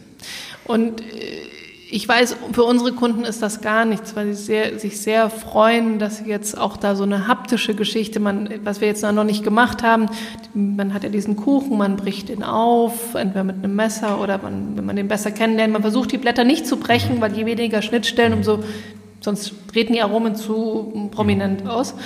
Und später hast du nichts. Ähm, aber das, ist, also das heißt, du hast mit so vielen verschiedenen Aspekten, Sinnlichkeiten zu tun. Nur ich finde natürlich, äh, also ich finde das nicht verkehrt. Du kannst auf dem Flug dann den trinken, kannst ihn ins Büro mitnehmen. Also ich, deswegen würde mich interessieren, was du jetzt ähm, also das, das dazu klingt, denkst. das, das klingt jetzt so ein bisschen wie so eine Instant-Ramen-Nudelsuppe. Also, also der gleiche Vergleich. Also im Wein wüsste ich jetzt, glaube ich, nichts Vergleichbares, aber ich, im Kaffee kenne ich es halt. ja, also genau. nicht- Diese nicht- Coffee Bags hatten wir auch Genau, als Coffee Hongkong. Bags. Und es gibt halt diese ähm, Zubereitungsart, die nennt sich Aeropress. Ja, ja, Aeropress kenne Und ich die gibt es jetzt in einer Travel-Variante. Ja, ja, genau. Und ähm, ich glaube, das ist wahrscheinlich das Gleiche. Also immer das Getränk in einer gewissen Qualität überall verfügbar zu machen. Allerdings, was ich sagen muss, also ich hatte auch so eine Phase, wo ich andauernd dachte, überall, wenn wir in den Wald gehen, wenn wir dahin sehen, ich muss dauernd Tee mitnehmen und sonst was. Ich bin mittlerweile so stark davon abgekommen, weil es kann mal nett sein, aber dann nehme ich mir bewusst, dann möchte ich draußen Tee trinken. Dann nehme ich auch alles mit, nehme auch ein Öfchen mit und Kohle und was weiß ich. Dann äh, ist es was anderes. Aber dieses ständig irgendwo Tee trinken zu müssen, dieses Bedürfnis habe ich gar nicht mehr, weil du merkst wir sind jetzt irgendwie beim achten Aufguss, wir werden dann neunten, zehnten, dann kann man auch, könnte noch weiter, aber dann ist gut. Ähm, wenn ich das ein bis zweimal am Tag habe, reicht es mir und es ist bewusst. Ne? Aber dieses dauernd dann doch, irgendwie ist das Wasser zu kalt in der Thermoskanne. Es ist halt vieles auch für Instagram. Ja, das habe ich, äh, gutes, gutes Stichpunkt. Ähm, ich habe natürlich dann auch bei Instagram ganz vielen, wo ich dann gesehen habe, wen folgt ihr so, wen Ja. folgen anderen Leute aus der Szene halt so, da sind noch ganz viele dabei, weil einfach das Geschirr ja auch, äh, die Keramik, ähm, so eine gewisse Instagrammability auch äh, hervorruft. Man kann natürlich sehr schöne Bilder mit projizieren. Ähm, auf der anderen Seite habe ich aber auch gesehen, ähm, ähm, wie groß diese Szene eigentlich auch ist. Also ich habe das, also da waren dann Tja. Leute dabei, die hatten, weiß nicht wie viel, tausend Follower und das wirkt jetzt auch nicht gekauft, sondern organisch nö, gewachsen. Das ist schon so. Und ähm, der Niklas, der mir da von einem Weingut dann so ein bisschen Starthilfe gegeben hat, der hat dann irgendwie auch einen Laden in Prag empfohlen. T-Mountain heißen die, glaube ich.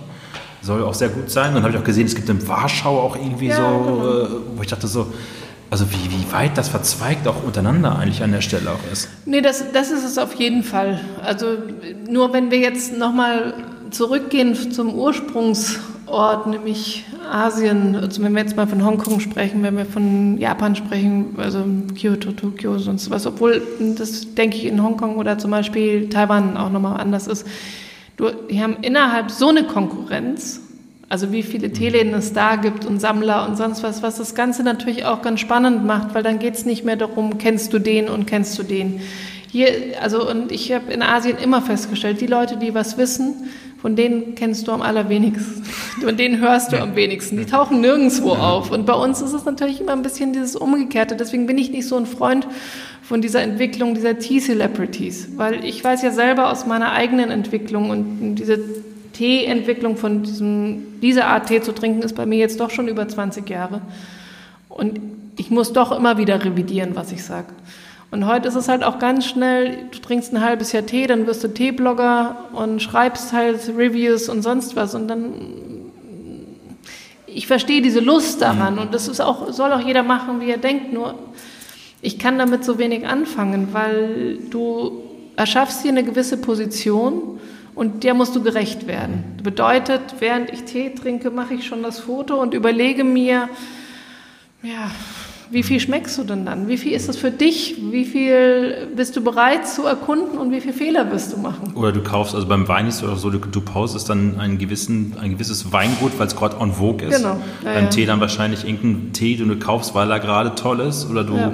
Fotografierst dann wahrscheinlich, ist, bei Wein ist es ja genauso, ähm, dann irgendwie dann die Verpackung, wo dann Genau. der Jahrgang und der Produzent draufsteht und man sich dann mit dann berüstet, das mal getrunken zu haben. Ja, genau. Beziehungsweise, wie gesagt, diese für den westlichen Markt ähm, ausgelegten Pur-Firmen, die haben halt schnell verstanden, dass zum Beispiel ein cooles, also du hast ja gesehen, dass die in so Papieren eingewickelt sind, die Purs sind mit Wrapping Paper und dann hat ein, ne, ein Produzent zum Beispiel, das ist wirklich von Grafikdesign total cool und auch lustig, die Namen und sowas, aber ich finde das, also ich weiß, dass viele asiatischen ernstzunehmenden Teeleute sich auch, also finden das nicht nur blöd, sondern sie ärgern sich natürlich auch drauf, drüber, weil das hat schon wieder so eine, auch so ein bisschen teilkolonialistisches, ne?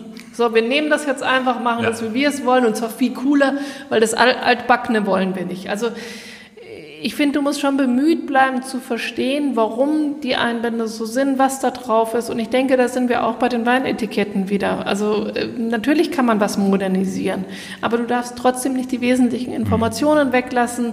Du, äh, mir ist auch klar, wenn jemand so und so viel Geld in diese Ma Maschine, Maschinerie steckt, dann fehlt das Geld im Tee, also in der Qualität vom Tee. Also da muss ich ja nicht lange drüber nachdenken, was, wo da das Problem ist.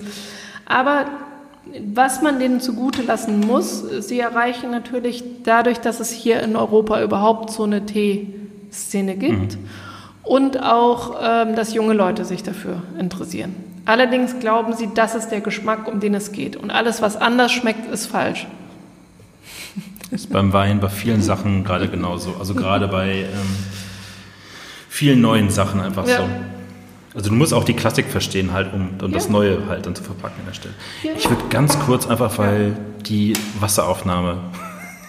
Ich müsste, gerne. Wir machen einmal kurz wir nennen eine Pause. Das gerne die, in die Teerückgabe. so, wir sind äh, beide zurück von der Teerückgabestation. das musste jetzt nach dem weiten Tee. Und wir machen jetzt so einen kleinen Sprung. Wir hatten eben äh, einen Puer aus dem Jahre 2001. Und jetzt haben wir 2015 und hat uns hier diesen, diesen Cake, diesen Tea Cake einmal so auftrapiert. Und ähm, das sieht äh, sehr feingliedrig aus eigentlich, ne? An der genau, also ist, da kann man eigentlich jetzt ein paar ganz schöne Faktoren erkennen. Zum einen sieht man die Blattgröße, die Blattfarbe. Man sieht auch ganz gut, ähm, dass die relativ haarig sind, die Blätter. Haarige Blätter sprechen immer für sehr junge Blätter, weil die der Tee am Anfang, so dieses glänzende, ja. so ein Pelzchen, ähm, weil die jungen Blätter eben diese Haare haben, um sich selbst zu schützen vor Schädlingen. Also das heißt, das ist immer ein sehr gutes Zeichen. Ähm, von der Verarbeitung her findet es folgendermaßen statt. Äh, der Tee wird gepflückt, er wird gerollt er wird ähm, geröstet, in dem Sinn stimmt nicht. Das nennen diesen äh, Punkt nennt man es äh, Killing the Green, also mhm. dass eben diese, die Enzyme werden quasi da gestoppt. Und dann wird er in der Sonne getrocknet. Danach wird er nochmal im, ähm, im äh, na, hilf mir. Äh, danach wird er, wird er vor, bevor er gepresst wird, gedämpft, mhm. damit die Blätter halt nicht brechen. Mhm. Und dann werden diese, die nochmal getrocknet. Also es sind verschiedene Prozesse. Du hast ja gesagt, der macht immer so fünf Jahressprünge, genau. macht er so eine Stufe halt durch. Was, was verändert sich denn an dem Tee eigentlich in dieser Zeit? Also welche, welche Einflüsse machen ihn dann, also von diesen sehr harten, was man gesagt Geschmack, Geschmack genau. eigentlich zu diesen weichen oder? Also das sind halt wirklich diese Mikroorganismen, mhm. die durch die Luftfeuchtigkeit und Temperatur dann freigesetzt werden. Also diese, die Temperatur, mit dem der dann eben geröstet wird, ist nicht so hoch, damit eben noch Enzyme übrig bleiben, die dann diesen Prozess in Gang setzen. Und dann hast du jetzt gleich gerade diesen 2015er Puer in so einem, ich würde das mal Teedekanter nennen. so können also wir das machen. Ist so wie so eine also ein, Vase und dann? Also in dem Fall an dem ist sogar etwas nicht ideal, aber ich mag dieses Gefäß und habe es sehr lange privat. Wir, für einen Laden habe ich andere äh, machen lassen, die bald kommen. Auch da nimmt man am besten unglasierten Ton. Mhm. Was dieser Ton kann, zum einen hat er einfach ein schönes Klima drin. Man bricht den Kuchen, den Kuchen, den man trinken möchte. Also jedem, der nur einen Kuchen kauft, würde ich empfehlen, ihn einfach auch direkt trinkbar zu machen. Äh, in dem Moment, wo man ihn in so, ja, ich zeig dir das mal, das sind so fünf Zentimeter große, bisschen größere Teile. Also wenn man den Kuchen aufbringt, merkt man einfach, wo der ganz gut ja. leicht auseinandergeht. Du kannst das gerne mal. So einzelne Stücke jetzt Hand aus diesem Kuchen ist so, so groß, so ich würde sagen fünf Zentimeter breit, Zentimeter ja. irgendwie Länge. Und äh, bei dem Kuchen ist sehr schön, also der kommt von 300 Jahre alten Bäumen, der ist ähm, der ist Maschinen, äh, Maschinen, was heißt denn, steingepresst und nicht maschinengepresst. Steinpressung bedeutet, dass die Pressung, wenn ich dir das hier auch nochmal so zeigen darf. Ah, hin, auf der Rückseite ist dann so eine, so eine Mulde von diesem genau. Teekek. Ne? Die Mulde entsteht dadurch, dass die Teeblätter in so einen Strumpf gefüllt mhm. werden, dann wird es gedreht und das ist quasi der Knoten. Dann äh, kommt da ein Steingewicht drauf. also wenn es steingepresst ist. Und dadurch haben wir, wenn du das, wenn du den mal anfassen möchtest, kannst du die Elastizität spüren und auch merken, dass der eben nicht zu fest gepresst ist. Und je weniger fest er gepresst ist, umso schneller fermentiert er. Es fühlt sich an wie so eine ganz, ganz lockere Pressspanplatte eigentlich. Genau. So ja, oder du kannst ja dann wirklich auch da sogar mit den Fingern, also mit anderen brauchst du Messer, je nachdem wie fest die gepresst sind. Und dann kann man das wirklich in die einzelnen Blätter wieder aufdröseln. Ne? Da geht so wenig wie möglich kaputt und trotzdem hat er so diesen. Ähm, eine Frage, bei, ja. bei Wein ist es so, so jünger so ein Wein ist, desto mhm. mehr gibt man ihnen so einen Dekanter, um die Luft reinzukriegen. Ja. Ist das beim Puer auch, dass man sagt, bei den Jüngeren brauchen vielleicht ein bisschen mehr Zeit, wenn sie aufgebrochen sind, um das Aroma zu entwickeln? Oder? Also sagen wir mal so, so runder und schöner wird das sicher, wenn man den dann da reintut. Nur eigentlich wird das auch oft genutzt für alte Weine, um dass der Ton erstmal den Lagergeschmack äh, mhm. oder Lagerungsgeruch mhm. wegnimmt. Ich weiß nicht, wie das bei Wein ist. Mm, ja, also eher mal versucht mal bei Rotwein die Tannine halt also weich zu kriegen, halt, okay. die noch sehr hart sind. Ja gut, da sind ja auch viele hier. Aber jetzt bin ich gespannt, was du sagst zu diesem doch starken Kontrast. 14 Jahre Unterschied zum ersten? Genau, also wir haben natürlich immer noch, um ehrlich zu bleiben, jeder Tee, der, also purer Tee, alles was 20 Jahre alt ist, ist jung. Wir reden immer noch von jungem Tee. es ist ein bisschen frustrierend, aber es ist so. Trotzdem auch in diesen 20 Jahren gibt es natürlich diese sehr enormen Sprünge. Ich krümel gerade total, weil ich schon ein bisschen Tee drin. so. Mache ich es doch wieder förmlich, okay. Ähm, ja, also man muss auch schauen, jedes Gefäß reagiert anders, jeder Ton reagiert anders. Also auch da einfach äh, gilt, dass man einfach schön ausprobieren muss. Das sind so groß die Blätter. Mal schauen, dass die gut in die Tanne. Kanne reingehen. Sag schon Tanne. Und da haben wir jetzt das, was wir von Tea Trunk. Tea Trunk, ja. Langsam kommt es. Genau. Wenn du zum Beispiel so große Blätter hast, dann ist es manchmal ein bisschen schwer einzuschätzen, Aha. ist es ein Drittel. Okay. Dann kann man, wenn ich mir unsicher bin, manchmal, weil ich das Gefäß nicht kenne, dann mache ich es einfach so, dass ich die Kanne nicht ganz voll mache. Auch da gibt es nochmal so verschiedene Ansichtsweisen. Klassisch ist, du machst es voll, dass es fast überfließt und dann gehst du nochmal von außen drüber. Es gibt aber auch da so eine Strömung, wenn du es zum Beispiel nicht ganz voll machst oder den Deckel leicht anhebst beim Ausschütten, hast du halt nochmal mehr Sauerstoff okay. drin. Wie ist es eigentlich, wenn ich, also ich habe das morgens öfters, dass ich mhm. bei, einem, bei einem Grüntee zum Beispiel, beim ja. irgendeinem Sencha zum Beispiel oder Yoko, ja. was auch immer, mache ich einen Aufguss und dann muss ich halt ins Büro. Ja.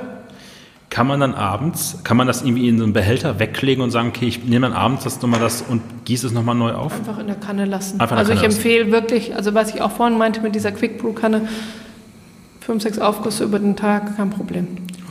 Also was es auch da für schöne Möglichkeiten zum Beispiel im Sommer gibt, bei vor allem japanischen Tee Ice Brew, kann den Tee reintun, dann ähm, tut man, äh, na, ich kann nicht mehr denken, dann tut man die Eiswürfel drauf ja.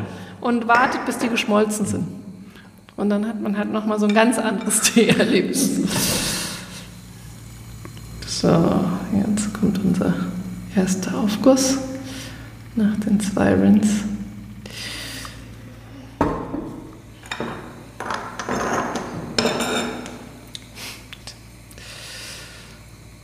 Also du siehst schon von der Farbe her haben wir was ganz anderes, aber es ist schon nicht mehr ganz so grün. Also wir haben eine gelbliche Tasse jetzt. Der, beim nächsten Aufguss wird es ins leicht rötliche schon gehen, woran man dann erkennt.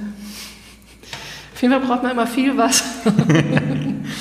Aber das mit der Farbe ist ja, also der erste von 2001, der hatte schon richtig so eine dunkelrote Mahagoni, ziegelfarbene Farbe und das jetzt hier eher so, also wie so eine Hühnerbrühe-Suppe, also so, so ein leichtes hell goldgelb halt drin. Du musst das ganz kurz nachdenken, mit was du es vergleichst. Ja. Hühner. ja. Das war meine erste Assoziation und das. Dafür, wenn du jetzt riechst, du merkst halt, das ist, also was man sagen kann im Vergleich zu dem von 2001, das Material ist unvergleichlich besser. Mhm. Also der in 20 Jahren wird eine komplett andere Geschichte sein. Er hat extrem stark florale Noten Mhm. noch. Das heißt, ähm, hat natürlich jetzt auch eine erste, andere Astringenz, wirst du gleich merken. Aber wie gesagt, ich merke jetzt schon, weil ich den trinke seit, ich habe ihn, glaube ich, 2016 gekauft. Das heißt, die letzten vier Jahre habe ich den immer wieder getrunken. Ich muss ganz ehrlich zugeben, wenn ich für mich privat trinke, trinke ich die alten Tees. Aber natürlich geschäftlich probiere ich meine ganzen Tees immer wieder, um zu wissen, an welchem Punkt die sind. Man kann den durchaus auch trinken, nur wenn man, ich, ja, wenn ich die Wahl habe, nehme ich trotzdem einen alten. Was ich ganz interessant finde, tatsächlich, nochmal um auf das Thema auch Wein zu kommen, ähm, wenn ich Kunden hier habe äh, und frage ich sie immer nach der Weinpräferenz, weil ich festgestellt habe, dass die Leute, die eher Weißwein mögen, doch gerne taiwanesische High Mountain Oolongs haben. Heißt nur leicht bis kaum oxidierte, aber Frische. sehr frisch, eine gewisse Blumigkeit, sehr hohe Noten. Und wenn ich weiß, jemand ist, trinkt gerne Rotwein. Wie ist es denn, sind denn bei den Weintrinkern, wenn man es ernsthaft betreibt, geht es dann doch eher an den roten oder ist das, kann man das so gar nicht sagen? Gibt es da keine, ist denn die genauso komplex? Also das, das ist, ähm, da, da muss man gucken, wo man Region und, und Rebsorte und Machart irgendwie geht. Also ich bin eher der, ich trinke mehr Weißwein als, als Rotwein. Ja, Also bei mir wahrscheinlich aufgeteilt zwischen 80, 20, würde ich Okay. sagen, so ungefähr. Und ähm, du fängst als, wenn du dich für Wein interessierst, ganz klassisch ist halt der Grauburgunder. okay. Keine Säure, tut nicht weh, ist nicht meistens, es gibt gute Grauburgunder, keine Frage von guten Der Produzenten, aber Schwarztee ja. unter den. Ja, aber jetzt so mal zu vergleichen, also Ja. der, der 2001er Pur Air, den wir vorher hatten, das ist für mich wie so ein klassisch gereifter Bordeaux oder so. Halt, Also schon ne? so, rot, so von ne? kräft, kräftig, Kante, auch, man merkt auch reife Noten halt irgendwie drin. Mhm. Und das hier ist gerade, das schmeckt so ein bisschen wie so, ja, schon so ein, Chardonnay aus dem Burgund, der aber auch schon so ein bisschen Fett, sagt man bei uns, also ein bisschen mehr Körper, ein bisschen mehr Opulenz drin hat halt Mhm. Ja, aber auch schon so ein bisschen reif, also reiflichere Noten hat. Also so, keine Ahnung, fünf bis acht Jahre schon so irgendwie auf der Flasche Ja. hat.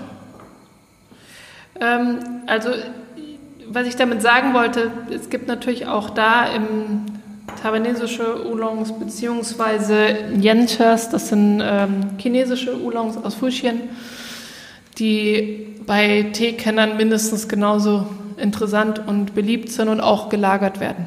Also da sind dann eher so fruchtige Steinobstnoten. Mittlerweile haben wir auch einige da gelagerte Weißteekuchen. Das ist echt, also es hat so eine, so eine so florale, parfümierte Noten halt drin. Ne? Aber du merkst auch irgendwie, finde ich ganz stark, dass hinten die Struktur am Abgang, ne? da, da stoppt es ganz schnell. Also da hört es auf. Das geht, also, das geht so bis zum Gaumen und da vielleicht so zum Hals, äh, Rachenanfang und dann ist aber auch Ende. Und dann bleibt es. Und der andere hat halt, der, da hast du fünf Minuten eigentlich immer noch diesen Geschmack hinten gehabt. Ja, und diese, wie soll ich sagen, Schärfe stimmt natürlich nicht, aber dieses, ja, finde ich, in der Nase hast du auch so Senfnoten drin, also so, so, so Schärfenoten halt drin. Ähm, ich mache das nur kurz, ich habe dich gerade schon vorgewarnt, jeder Gast bei mir, Gesprächspartner, muss mir nachher einen Gast nominieren. Das pflanze ich jetzt mal kurz ein und dann wir haben ja noch gleich noch ein paar Themen. Ja. Wir kamen gerade drauf, dass man, klar, bei Wein wissen wir alle, Alkohol, Zellgift, kann eine Abhängigkeit führen, was auch immer. Bei Tee spricht man ja immer gerne von, gibt dann irgendwie den, den Blasentee im, im Drogeriekaufhaus, den Hagebuttentee, den Kamillentee, wenn man irgendwie Halsschmerzen hat. Aber Tee kann auch zu Problemen führen, wenn man ihn zu viel konsumiert. Das wusste ich übrigens überhaupt nicht. das wusste ich auch nicht, bis ich es gehabt habe. es weiß dann auch kein anderer. Und das äh, weiß man, ich habe mich immer schon mit so alternativen oder natürlichen Heilmethoden beschäftigt. Deswegen, wenn ich irgendwas habe, finde ich auch mal relativ schnell eine Lösung. Ähm, ist, also, ist, wie ich muss noch mal genau drüber nachdenken. Wenn man bei Tee sagt, es äh, geht auf den Magen, äh, es stimmt in dem Sinne nicht. Er ist nicht aggressiv zum Magen, aber das Koffein trocknet die Magenschleimhäute aus.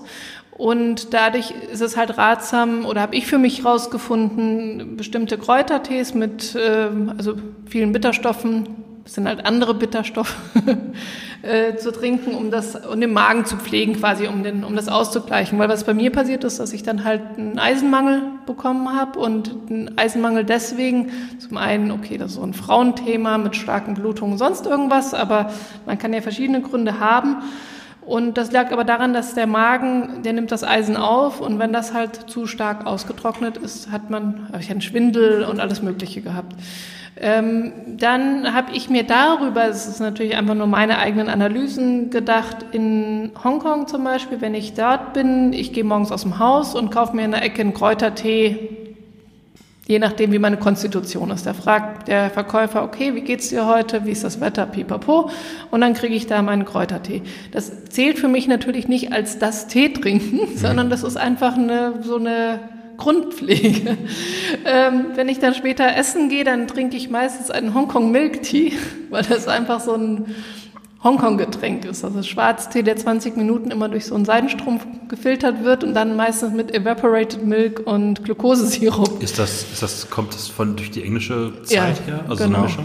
Aber sie haben das halt so für sich äh, eigen gemacht und das ist, ist, halt so zum Essen. Also das hat einfach so ein, äh, auch das zählt für mich weiter nicht als Tee trinken. Und dann gehe ich halt Tee trinken. Aber hier ist natürlich klar, man hat, gerade wenn man gute Tees hat, man hat nur so und so viel Zeit am Tag zur Verfügung und in gewissen Stadien möchte man dann so viel wie möglich. Ähm, wichtig ist auch immer, dass man einfach isst, bevor man Tee trinkt, weil wenn man zu viel Tee trinkt und Essen auslässt, ist es halt wieder mit dem Magen. Wasser dazu trinkt, ich habe vorhin schon gesagt, dadurch, dass Tee entgiftende Wirkung hat, was ja positiv ist, spült das natürlich auch viele Mineralstoffe aus dem Körper aus. Das heißt, man muss halt dann gucken, dass man die wieder anderweitig zu sich nimmt. Deswegen äh, kommt hier natürlich auch wie diese Tonkannen mit einer hohen Mineralität oder hier den Tetsubin, der Gusseisenkanne, die, die Eisenionen. Das ist dann, also es hat alles ein System und mhm. es hat auch alles einen Grund. Also Genau, aber es ist jetzt, ich, ich, würde, ich würde auch sagen, dass man vom Tee in einer gewissen Form abhängig sein kann. Das ist ja wie mit allem. Also man muss immer schauen, kann ich auch mal ohne leben. Jetzt an Weihnachten habe ich zwei Wochen keinen Pur-Tee getrunken, zumindest, um zu schauen, geht es. Ja, es geht, aber nicht gut.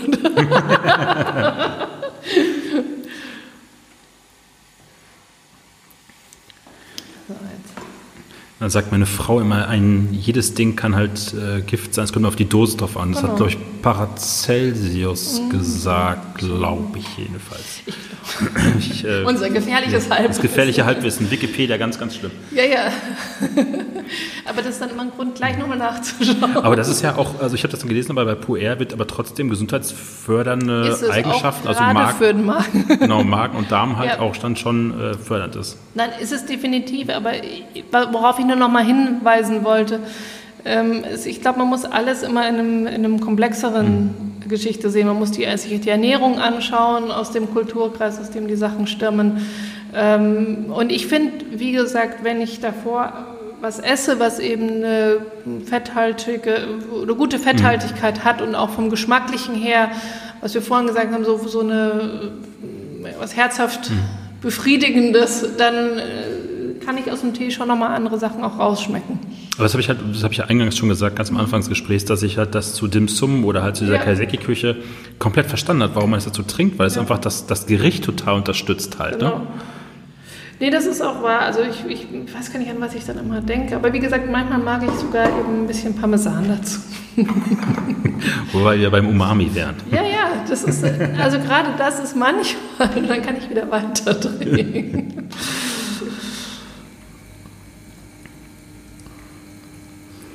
Ist jetzt gerade der zweite Aufguss? Der dritte. Dritte, Entschuldigung, dritte. Man verliert sich. Ja, man verliert sich halt ein bisschen. Aber du merkst bei dem Jüngeren, man kommt, also äh, es ist spannend von den Noten, aber du hast natürlich nicht diese Welle. Mhm. Ne? Auch die, diese, diese, diese große Komplexität an Aromen, ja. die mit drin ist. Aber man kann, also das ist ja wahrscheinlich bei Wein auch so, du kannst eine Prognose fällen, wenn genau. du jetzt einen gewissen Jahrgang schon probierst, wo genau. die Reise mal hingehen könnte, genau. wenn die Lagerung halt genau. ganz äh, korrekt durchgeführt wird. Nein, also man, man kriegt auch eine Sympathie. Zum Beispiel bei dem Tee wusste ich von vornherein, den mag ich unglaublich gerne und der hat ein enormes Potenzial. Wie gesagt, man kann sich auch immer täuschen. Aber was ich vorhin erzählt habe, ich habe gerade leider kein Negativbeispiel dabei, aber normalerweise kannst du bei einem jungen Schenk aus dem Alter den zweiten Aufguss schon nicht mehr trinken, weil er nur noch bitter ist. Also du trinkst ihn noch, dann trinkst du einen dritten und hoffst dauernd, er wird trinkbar und es passiert. Also das, was bei dem alten, gerade bei 2001 immer mehr an Süße hinzugekommen ist, wird dann hier immer mehr an, an Bitterstoffen. Genau, die Bitterstoffe. Aber ich finde in dem Fall du merkst immer noch diese Yiwu-Süße, also die äh, Süße von dem Anbaugebiet. Ähm, also das ist wirklich schön trinkbar im Vergleich zu. Das heißt, also das haben wir gar nicht besprochen. Es gibt für Tee genauso Anbaugebiete. Genau. Haben die auch für sich dann für Puer eigene Charakteristika? Ja, also absolut. Also ich habe die von diesem Jahr von zwei nebeneinander liegenden Dörfern mhm. Einen Teekuchen probiert. Also alles gleich, nur ein Dorf, nächstes Dorf. Und die sind beide super, aber meine Präferenz ist dieses Dorf, also Mahai. Und das kann ich auch mittlerweile sofort schmecken. Also das hat natürlich wieder mit Hanglage und mhm. sonst was. Das ist ja wahrscheinlich beim Wein auch dann ähnlich. Ne? Genau, richtig, die Lageausrichtung. Oder der Boden spielt auch immer ja, eine Rolle. Halt. Also man sagt ja, beim, also die Gegend, aus der Pur kommt, Yunnan, dann gibt es da Sichuan Banner, das ist diese Gegend, und es gibt diese Six Famous Tea Mountains, von denen schon seit Jahrtausenden der Tee kommt. Das Interessante ist, und das habe ich erst neulich wieder rausgefunden, dass dieses Becken oder so, in dem eben da diese Teeberge in Yunnan liegen, da ist die Eiszeit nicht hingekommen. Das heißt, jede Teepflanze, die es auf der Welt äh, gibt, kommt ursprünglich von diesen Teebäumen. Natürlich nicht diesen Baumbaum, ja, aber, aber von den Nachkommen und so weiter. Und das, also jetzt mal abgesehen davon, dass du bei, bei diesen Blättern natürlich schon einen ganz anderen Geschmack hast. Ne? Du, du, du, eine Tiefe von einem Körper als jetzt von so Kultivaren. Ich muss jetzt mal kurz hier in die, in die Teekanne langen. jetzt ist das aufgegangen. Jetzt kannst du mal so ein Blatt das ist, das, ist, das ist bei, das ist bei, ähm, ist mir jetzt bei dem ähm, bei den Grüntees aufgefallen, da habe ich ja nachher dann aus dem ja. Sieb halt immer rausgeholt. Das ist ja schon immer sehr klein schon geschnitten. Das geht zwar nochmal auf, genau. aber du hast kein ganzes Blatt drin. Nein, das ist bei den japanischen Tees eben, du hast keine ganzen Blätter. Allerdings kannst du den Gyokoro, den du gekauft mhm. hast, äh, mit ähm, Sojasauce über Reis tun oder zum Salat. Ah, okay. ähm, einer unserer Mitarbeiter hat es schon auf die Pizza gemacht. Ich habe überlegt dauernd so, wenn man das da ja. rausholt, denke ich mir so, boah, man müsste doch irgendwie so einen, ja, so, so einen zweiten Verwendungszweck, ja. weil es schmeckt, hat ja doch Geschmack, du bist ja damals zwischen Die Blätter auch. werden zum Beispiel in Yunnan oft getrocknet und dann wird da, werden Kissen draus Also man, ich tue es ganz gerne zu den Pflanzen, super Dünger. Also was, man, was man hier sehen kann, also zum einen siehst du, dass das Blatt eben dieses glänzende, relativ elastische mhm. hat. Wenn du es gegen das Licht hältst, siehst du, dass die Blattadern nach oben gehen. Ja. Wie so ein starker Arm. Daran siehst du, dass es ein wilder ist. Bei den kultiviert angebauten ist das meistens so. Also vielleicht so, aber nicht diese starken Arme. Also so, das mal den Hörern zu erklären, es sieht ein bisschen aus wie so ein kleines Pflaumenbaumblatt. Also es ist mhm. sehr dunkel halt. Und dann sind halt diese kleinen, ähm, innen drin ist es halt nach oben ausgerichtet.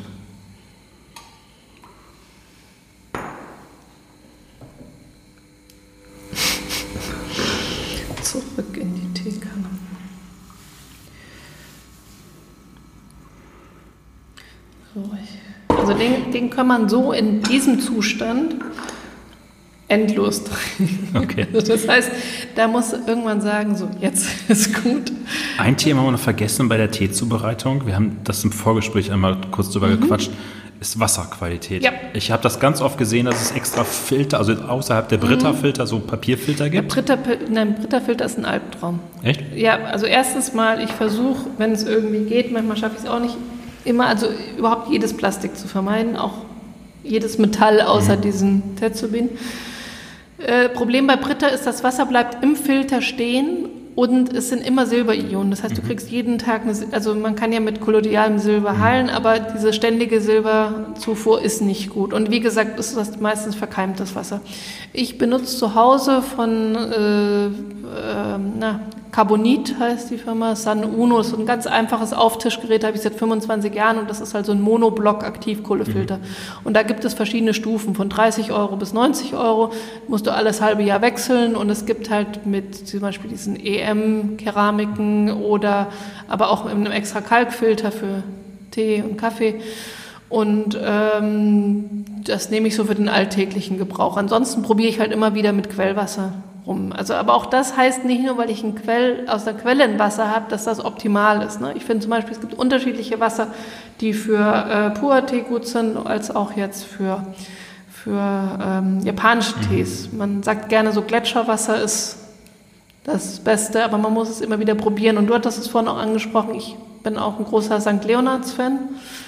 Lauretaner und Plose mhm. sind auch noch ganz gut und von St. Leonards dann die Sonnenquelle. Mhm. Also das definitiv, die macht einen großen Unterschied aus. Das habe ich irgendwo gelesen, dass bei einer japanischen Teezeremonie dass man im Vorfeld dann auch ein Glas des Wassers bekommt zum Trinken, mit dem nachher der Tee dann aufgebrüht wird. Das habe ich noch nie gekriegt. ich wurde dann, betrogen um ein Glas Wasser, aber es macht drin, Sinn. Das ist dann vorher halt dann das Essen, also die Kaiseki-Küche halt ja, geht, ja. bevor es dann zum Tee halt geht. Genau. Nein, es gibt ja auch da Unterschied, gerade bei Matcha. Mhm. Du hast salzig und süß, wenn du es richtig bekommst. Mhm. Also auch wenn man jetzt aus dem Tetsubin das gekochte Wasser probiert, dann ist das süßlicher also das heißt letztendlich, was ich immer sage, wenn jemand sagt, oh Gott, wo fange ich an mit diesem ganzen Firlefanz, Pipapo, guter Tee, gutes Wasser. Mhm. Und dann alles andere. Da muss man erstmal schauen, wo für einen selbst die Reise eben hingeht. Ist genau. es im Pur, ist es vielleicht auch im Oolong, Gansha? Muss man, ist es doch bei den japanischen Tees? Also muss man wirklich gucken. Das habe ich jetzt also wirklich heute, das war glaube ich das erste Mal, dass ich mich hier mit ähm, Puer-Tee so auseinandergesetzt habe, ja. auch gerade von der Tiefe einfach her. Und jetzt das zu der Vorbildung, die ich jetzt in den letzten Wochen mit dem Grüntee halt gemacht habe, dass das Japanisch natürlich sehr, also vom Geschmacksbild sehr zivilisiert, sehr zugeknöpft halt ist. Also schon immer da verändert sich nicht wirklich viel halt. Ist auch sehr sanft, ist sehr elegant und der, ähm, der Puer, sogar der 2.1, das ist halt so richtig so mal voll auf die Geschmacksknospen, ja. die halt schießt und wirklich alles mitgibt, was er so kann. Also es ist halt schon viel, viel äh, extrovertierter vom, vom Ganzen halt.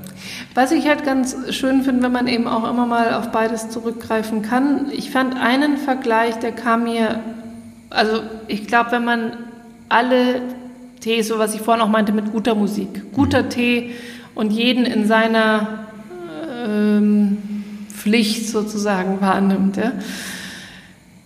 Wenn ich es mit Kampfkunst vergleiche, die japanische Kampfkunst konzentriert sich immer auf einen Punkt. Das heißt, es ist ein Kick, es ist ein Punch, es ist so. Und den aber, also alle Kraft rein. Mhm.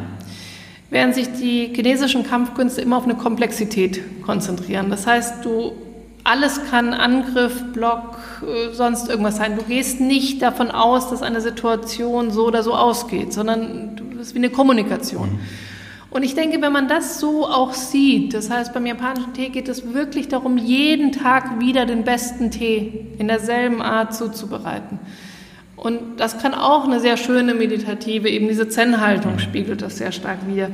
Während man halt beim Pur, du weißt nie, was, was er denn diese, jeden Tag irgendwie, wie er wird, was er, also das weißt du natürlich beim japanischen Tier auch nicht, aber du kannst Überraschungen erleben, du, im Negativen wie im Positiven. Du hast immer diese kleine Unsicherheit. Ist es jetzt okay? Hat er diese Stufe? Ist irgendwie, aber das hast du natürlich auch bei anderen chinesischen Thesen und ich meine, da hat man, hat man so eine Bandbreite dass man sich auch durchaus, das heißt jetzt nicht, wenn man Weinkenner ist, dass man sich nicht auch in anderen Tees, es gibt auch gelagerte rote Tees, was bei uns Schwarztees sind, Hongchas nennt man die, es gibt gelagerte Oolong-Tees, die, oder eben diese Weißteekuchen, die dann eher in so eine Steinobst, Likörartige, also auch wenn ich das nur vom Riechen kenne, würde ich sagen, eher in so eine Portweinartige mhm. Richtung gehen oder so Dessertwein.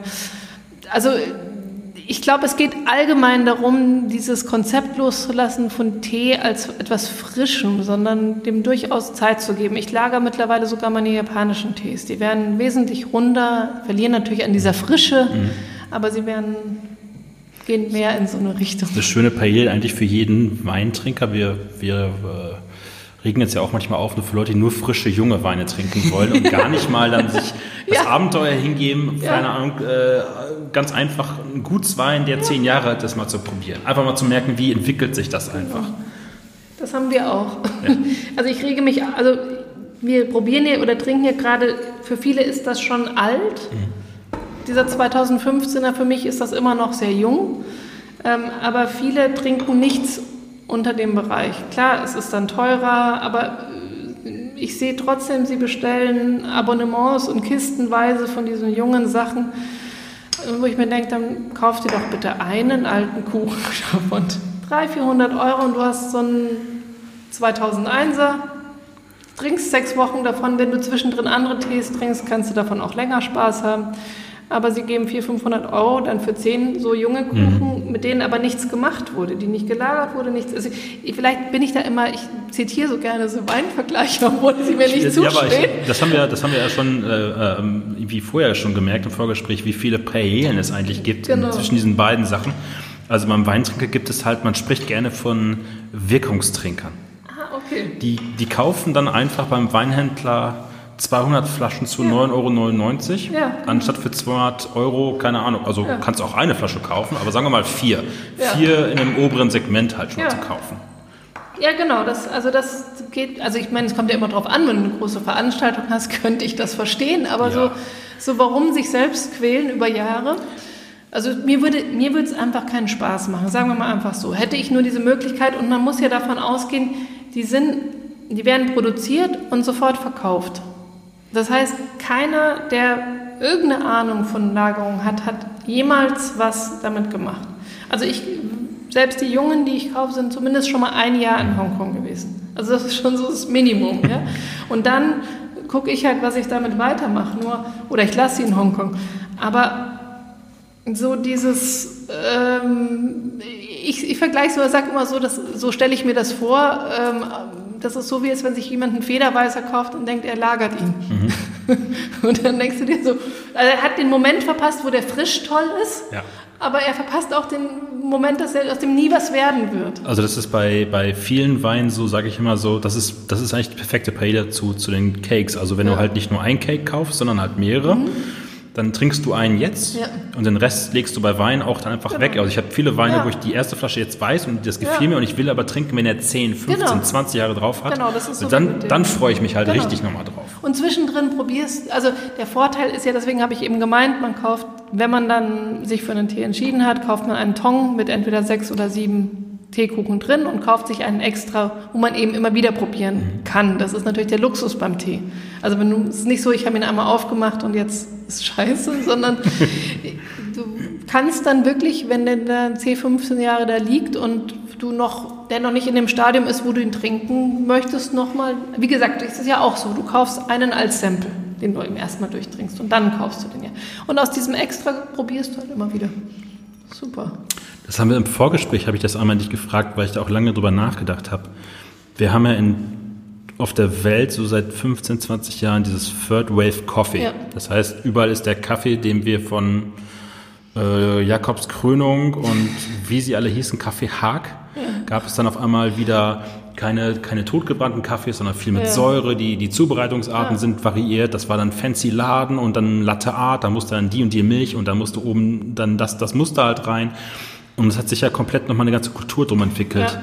Warum gibt es das bei Tee bis heute? Ich habe immer Anfänge, auch in Berlin höre ich immer wieder von Läden, die mit Tee anfangen. Aber es hat nie so in die, sag mal, in die populäre Kultur geschafft. Also zum einen denke ich, ein, also ein Faktor ist eine Komplexität. Also ich bin durchaus auch jemand, ich halte nichts davon, ein Tee-Nazi zu sein und zu sagen, nur Tee, kein Kaffee und ich schaue nicht links und rechts, sondern ich denke, es geht immer um, dass es gut ist. Also ich trinke auch keinen Kaffee. es ist ein bisschen, das hat aber nichts damit zu tun, dass ich das nicht, äh, oder dass ich das nicht will. Ich habe einfach nur so und so viel Kapazität am Tag, was ich trinken kann, sagen wir mal einfach so. Aber ich habe, äh, wir arbeiten ab und zu mit einem Freund aus Hongkong zusammen, der eine Kaffeerösterei hat, der immer nach Äthiopien, Kolumbien fährt, seine Bohnen holt. Und ich fand, war auch fasziniert, wie viele Parallelen es gibt von diesen Prozessen Raw und äh, Honey Processed Washed. Mhm. Also da haben wir ja auch wieder ganz ähnliche Sachen. Und auch geschmacklich mit diesen Steinobstnoten kommt man da ganz gut in so Dansongs oder ähm, Yenchas hin. Aber ich denke trotzdem, dass diese Kaffeekultur, wenn wir jetzt von diesem populären oder kulturellen sprechen, äh, es ist auch nicht so komplex von dem Geschmacksprofil wie jetzt bei Wein oder bei so einem Puderkuchen. Das heißt, du kannst dich halt auch vielleicht viel schneller darauf einstellen, was schmeckt dir, was magst du. Es ist leichter zugänglich, es ist schneller getrunken. Ich glaube, das ist ein großer Aspekt. Also ist es vielleicht nicht, also es gibt schon, also ich habe mir lange Gedanken drüber, aber ich glaube, es hat wirklich das, dass du es auch zum äh, Kuchen, Kaffee, Essen besser äh, trinken kannst. Mhm. Also bei Tee wäre es wirklich ein bisschen schade. Du kannst natürlich auch einen guten, aber mittelpreisigen Segment wäre auch toll, wenn man irgendwo draußen mal Tee trinken könnte. Ne? Mhm. Aber ich glaube einfach, dass diese Faktoren besser in diese schnelllebige To-Go, auch wenn die dann doch so handgemacht sind. Es ist halt doch irgendwo eine einheitlichere Geschichte. Also, aber ich weiß nicht, ob das jetzt eigentlich so eine befriedigende Antwort ist. Ich merke nur, es ist vom, vom Denken her anders. Auch von der Zubereitung einfach ja. her. Also ich meine, wenn du ins Café gehst, du hast deine Mühle, die ist laut, dann hast ja. du Temper, wird das Kaffeemehl da reingestopft, dann ist es halt schnell draußen, Pappbecher. Und ich meine, jetzt so einen 19 Jahre alten Olong, äh, Puer zu trinken in einem Kaffeebecher, also so ein Pappbecher wäre halt auch dann. Ähm es, macht, es macht keinen Spaß und es vermittelt vor allem nichts. Also ich meine, das, was man damit vergleichen könnte, maximal sind wirklich dann so Bubble-Tee-Läden. Also ähm, wenn wir jetzt mit Milch und mhm. Sachen. Und für Tee, dass der so zu, also ich habe mir verschiedene Konzepte überlegt, wie das wirklich auch in der Gastro funktionieren könnte und würde. Es gibt auch in Tokio und ähm, Japan allgemein immer mehr so Contemporary Tea Bars oder irgendwas. Und das ist auch wirklich ganz nett, aber trotzdem kriegst du nie den Geschmack hin. Und ich glaube, das liegt daran, ähm, dass du eigentlich, um das gesellschaftlich in der äh, Qualität halten zu können, müsstest du eigentlich, so wie wir jetzt hier sitzen, das müsste eigentlich eine Gesellschaft sein und es gibt einen, der einfach nur den Tee zubereitet zu den Sachen. Man sagt natürlich auch, es gibt äh, auch Empfehlungen, was zu welchem Tee, äh, zu welchem Essen welcher Tee passt und das ist auch wirklich ganz toll. Aber ich glaube nicht, dass es funktioniert, zumindest nicht in dieser höchsten Form, mhm. wenn man das jetzt einfach so selber, wenn man sich unterhält, ne, es muss schon jemand geben, der sich darauf konzentriert. Ähm, es gibt in London ein Restaurant, das heißt Sü, ein taiwanesisches und die kriegen das sowohl von dem Stil als auch von dem Essen eigentlich ganz schön hin, dass man zumindest diese Sehnsucht ein bisschen stillt nach Tee mit Essen. Aber es ist, bleibt halt trotzdem Tee als Beiwerk, so ein bisschen wie Jazz im Hintergrund. Okay, also sehr komplex, aber auf der einen Seite können wir vorstellen, ich meine, bei Wein gibt es ja irgendwie so Läden, die haben dann Jahrgangstiefen aus dem Bordeaux von tollen Weingütern. Da geht man nur hin, um diese eine einzige Flasche dort zu trinken. Ja. Und bei Tee könnte ich mir genauso vorzustellen, genau. du gehst da hin und du hast ein Puer von, keine genau. Ahnung, deinem Geburtsjahr. Ja, genau. Das ist ja auch immer was so, wo ja, man. Ja, genau. Ist es, nee, ist es auch so. Aber was da halt hier fehlt, was ich ja vorhin auch schon mal im Vorgespräch gesagt habe, wenn du dir überlegst, dass im Pearl River, River Delta, also Hongkong, Guangzhou, Shenzhen, 200.000 Pur-Sammler sind. Und ich bin mal so frech und sage, wir haben in Deutschland wahrscheinlich keinen einzigen. Europa vielleicht, ich weiß es nicht, ja. Dann wäre das sozusagen nochmal die Extremform von dem, was wir hier versuchen weil du wahrscheinlich eine lange Durststrecke hättest, bis jemand kommt, bis jemand diese Schwellenangst überwindet. Also das ist sicher was, was ich mir auch in der Zukunft vorstellen kann. Oder ich dachte mir auch so wie so eine Vinothek, mhm. wo ja erstmal es um den Wein geht und du vielleicht trotzdem was dazu reicht, aber der Wein steht im Vordergrund. Ne? Also, und das würde, denke ich, schon funktionieren. Nur Dazu muss dann noch sehr viel Erziehung stattfinden. Ja, doch, ich meine, ist ja meistens auch nicht Erziehung, meistens ja auch einfach nur Offenheit. Ne? Also Oder dass man weiß, dass es das ja, gibt. Ja. ja, ja. Also ich wie gesagt, jetzt nach zweieinhalb Jahren, es gibt durchaus Leute, die dafür interessiert sind, aber auch darüber haben wir gesprochen, die Bereitschaft von vielen Deutschen, nicht wirklich viel Geld für gute Sachen auszugeben. Also sie wollen das, aber am besten für ein Zehntel vom Preis. Und dann sehen sie halt so einen Kuchen hier und denken sich, was, 200 Euro? Und dann bestellst du auf Amazon einen, Amazon einen für 20 Euro. Ist ja bei der Kanne genauso. Ich heute Morgen ja hier ja. beim japanischen Supermarkt äh, gesehen, dann bekommst du halt diese Kannen, diese japanischen Kannen, ja. diesen Seitending für 18,99 ja. genau. Industrieware ja. halt.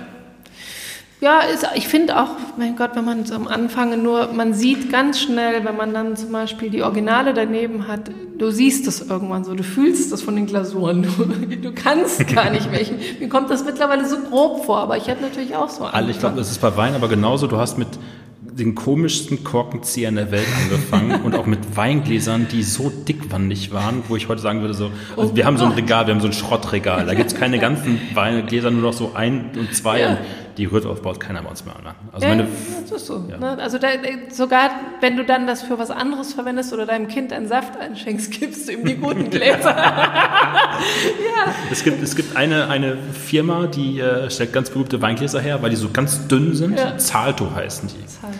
Da gibt es auch Wassergläser von. Mhm. Also so ein, also ein Vergleich. Ich mag also, auch nur dünne Wassergläser. Ja, aber weil das Mund, also die, die, hatten früher Weingläser gehabt, die sind ein bisschen dicker geworden mittlerweile. Da hast du das Glas genommen und es hat sich an deine Lippe gebogen. Nein. So dünn. Ich habe, glaube ich, meine ersten vier habe ich, glaube ich, innerhalb von drei Wochen kaputt bekommen. Hattest du Angst, dass du die abbeißt? Nee, du, ich habe dann einfach so, ich habe dann so das Wasser so rausge... Ja, und dann, so wie ich das mit der Teekanne Genau, dann hat es durch Knack gemacht, dann flog halt der Kelch einmal quer durch die Küche. Meine Frau weigert sich aus diesen Gläsern zu trinken, weil sie Angst hat, also sie kaputt zu machen halt. Aber es sind so Sachen, also da kostet ein Glas auch 30 Euro. Ja.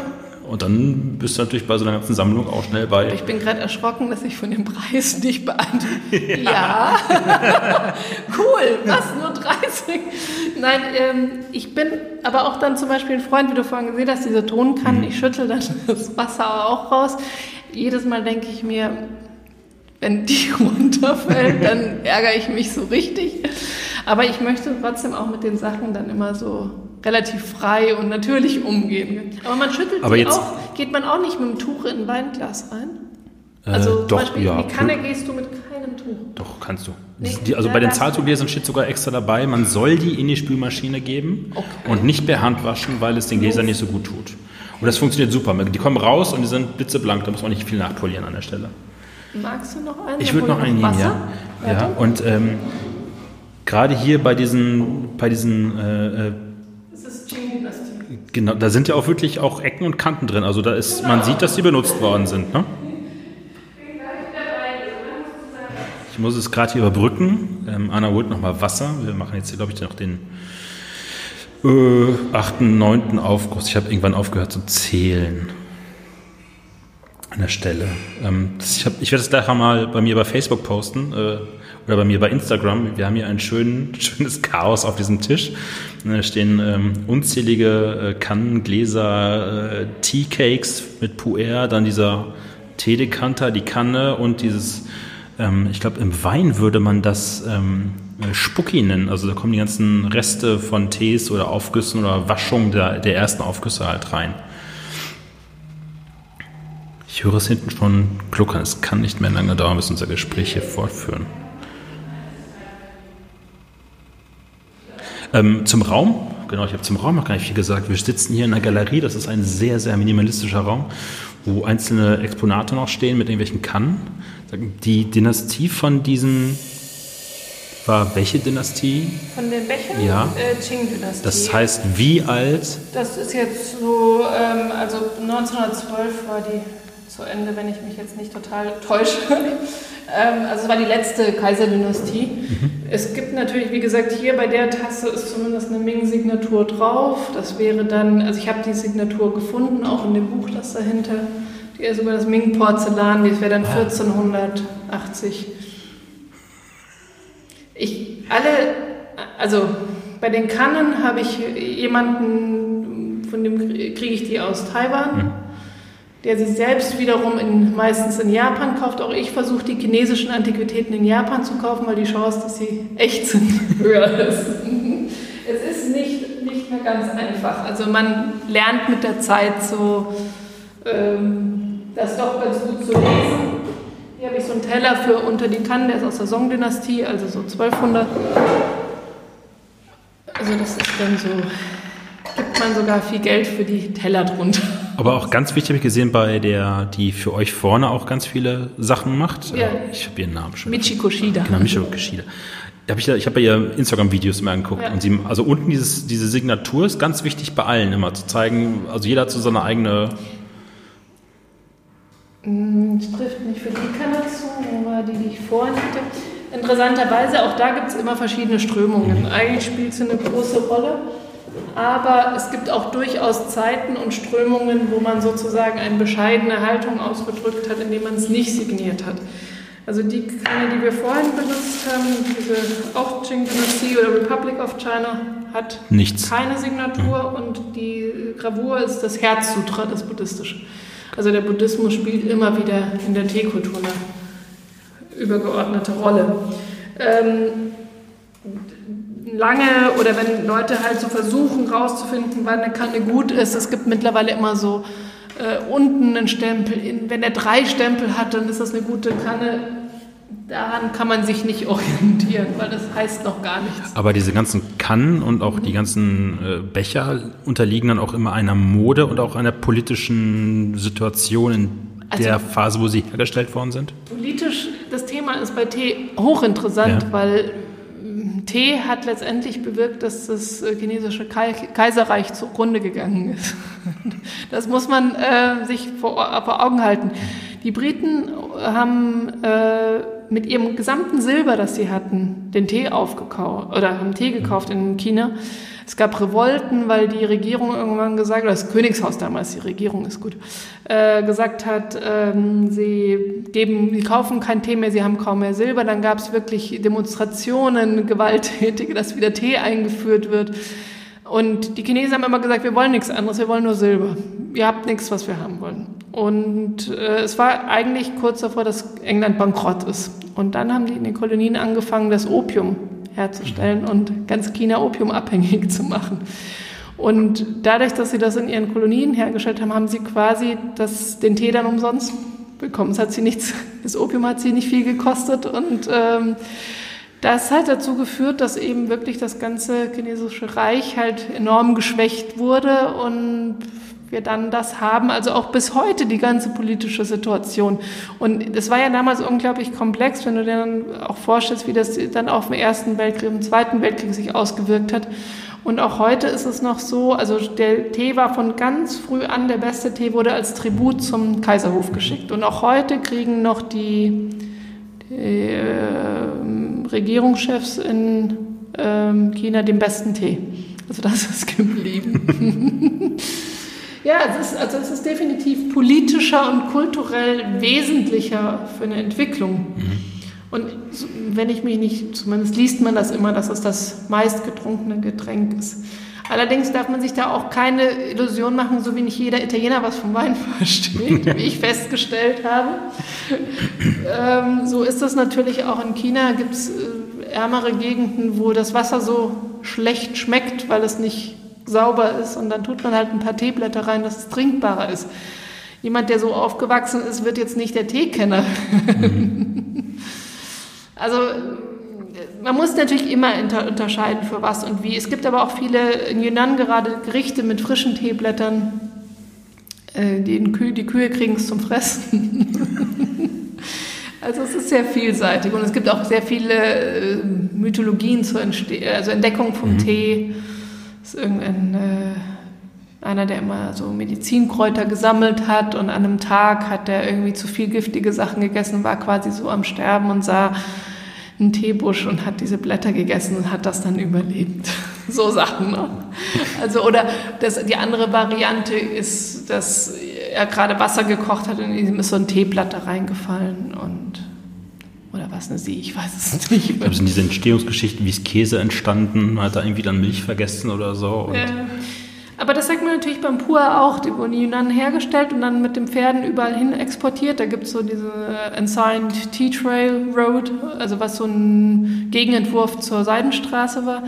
Und die, das war ja ein Grund, warum diese Tee gepresst wurde. Mhm. Auf einmal hast du 400 Gramm in so eine händelbare Größe. Früher war da auch ein richtiges Loch, das wurde dann auf Schnüren aufgespannt. Meistens kam Reisstroh oben drüber, so ein bisschen, um das abzuschützen. Und dann ging das halt Wochen durch äh, Sonne, Regen, Sonne, Regen, Sonne, Regen. Dann wurde das in irgendwelche Lagerhäuser gepackt und dann siehe da, es ist fermentiert. und schmeckt noch besser. Ja, und das ist auch zum Beispiel ein Grund, warum wir hier im Westen hauptsächlich mit schwarzem Tee, was eigentlich, wie gesagt, in China roter Tee ist, also für chinesische Verhältnisse ist gealterter Tee, also Heicha oder Pu'er, ist ähm, schwarzer Tee. Und also unser Schwarztee ist Hongcha, roter Tee. Roter Tee ja.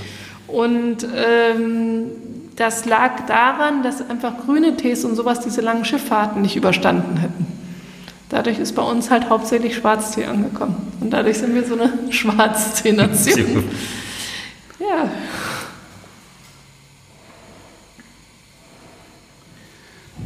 Kommen wir jetzt kurz nochmal ins Jetzt. Ja.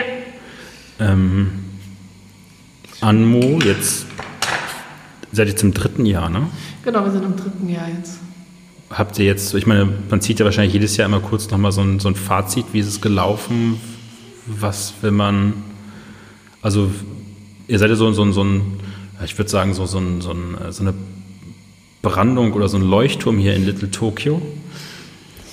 Also ich sag mal so, ich, der Themenmarkt hier entwickelt sich wesentlich in Deutschland oder Europa schneller, als ich noch am Anfang, wo wir angefangen haben, vermutet habe. Mhm. Ich hätte gedacht, wir wären noch alleiniger. Also wie ich mit meinen Geschäftspartnern in Hongkong verhandelt habe wegen den Tees, haben sie mich gefragt, und wie sieht denn der Pur-Markt aus? Ich so, welcher Markt? Von was sprechen wir? Also ich habe letztendlich das ohne verlässliche Zahlen und sagen wir mal, wenn es um Pur geht, bin ich, glaube ich, auch immer noch diejenige, die sich da am meisten traut, weil natürlich da im Verhältnis noch die Profite nicht unbedingt anstehen. Ne? Aber das, mir geht es ja da eben mehr um den Tee als jetzt der Gedanke, wann und wie und wo. Ähm,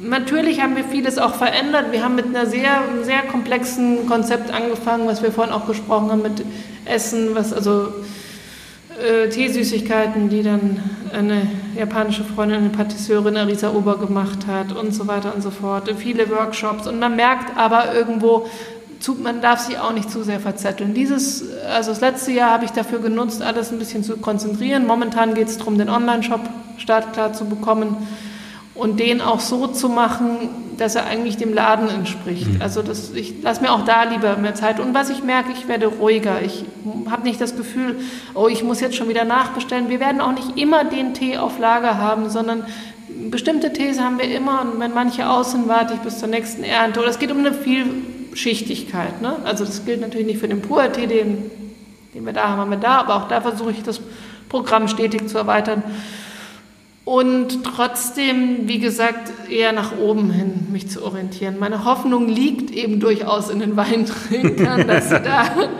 ja, weil ich da über dieselbe Sache rede. Ja. Ne? Also es sind weniger die Teetrinker, sondern es sind wirklich die Weintrinker, die Antiquitätensammler, die Kunstsammler, die sich, glaube ich, für speziell dieses Thema begeistern können. Ja, also, das haben wir ja im Gespräch vorher schon gesagt, also es ist einfach dann toll, also A, so ein ist ein kultiviertes Getränk.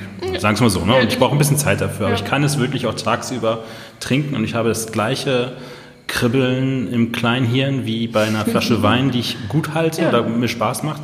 Aber gleichzeitig jetzt aus dem gastronomischen Faktor gesehen, habe ich auch dauernd gedacht, so, boah, das zu gewissen Gerichten einfach oder ja. als keine Ahnung, irgendwie verbaut in einem Dessert im, im Restaurant ja. oder so. Da gibt es ja auch tausend Möglichkeiten. Ja. Es muss ja nicht immer dann, also mittlerweile ist es ja so, es gibt ein paar Restaurants in Deutschland, die am Ende nicht nur beim Nespresso auf die Maschine drücken und einen Kaffee, ja. sondern sich auch bei Kaffee wirklich Mühe geben, was zu machen.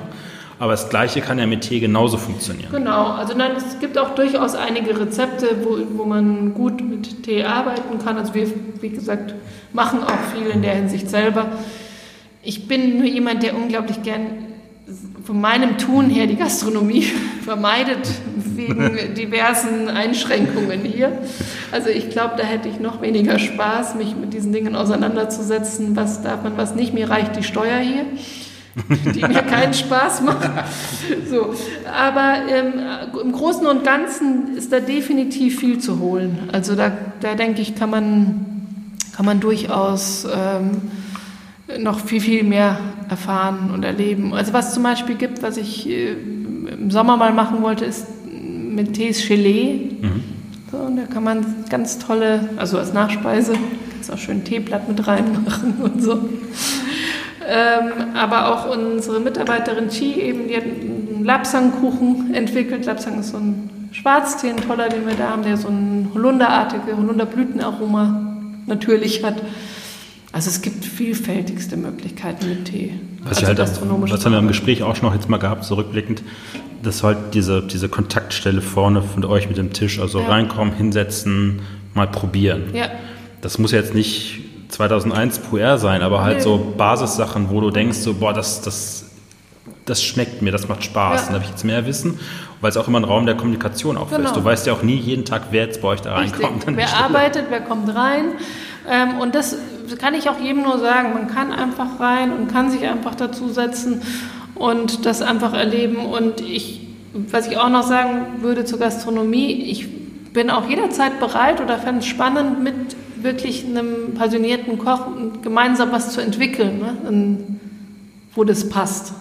Aber eher weniger auch aus diesem geschäftstüchtigen Denken, so das muss jetzt sein und das muss jetzt in die Gastronomie. Also idealistisch. Diese, ja, und auch als diese Begeisterung. Er macht das, was er gut kann, ich mache das, was ich gut kann.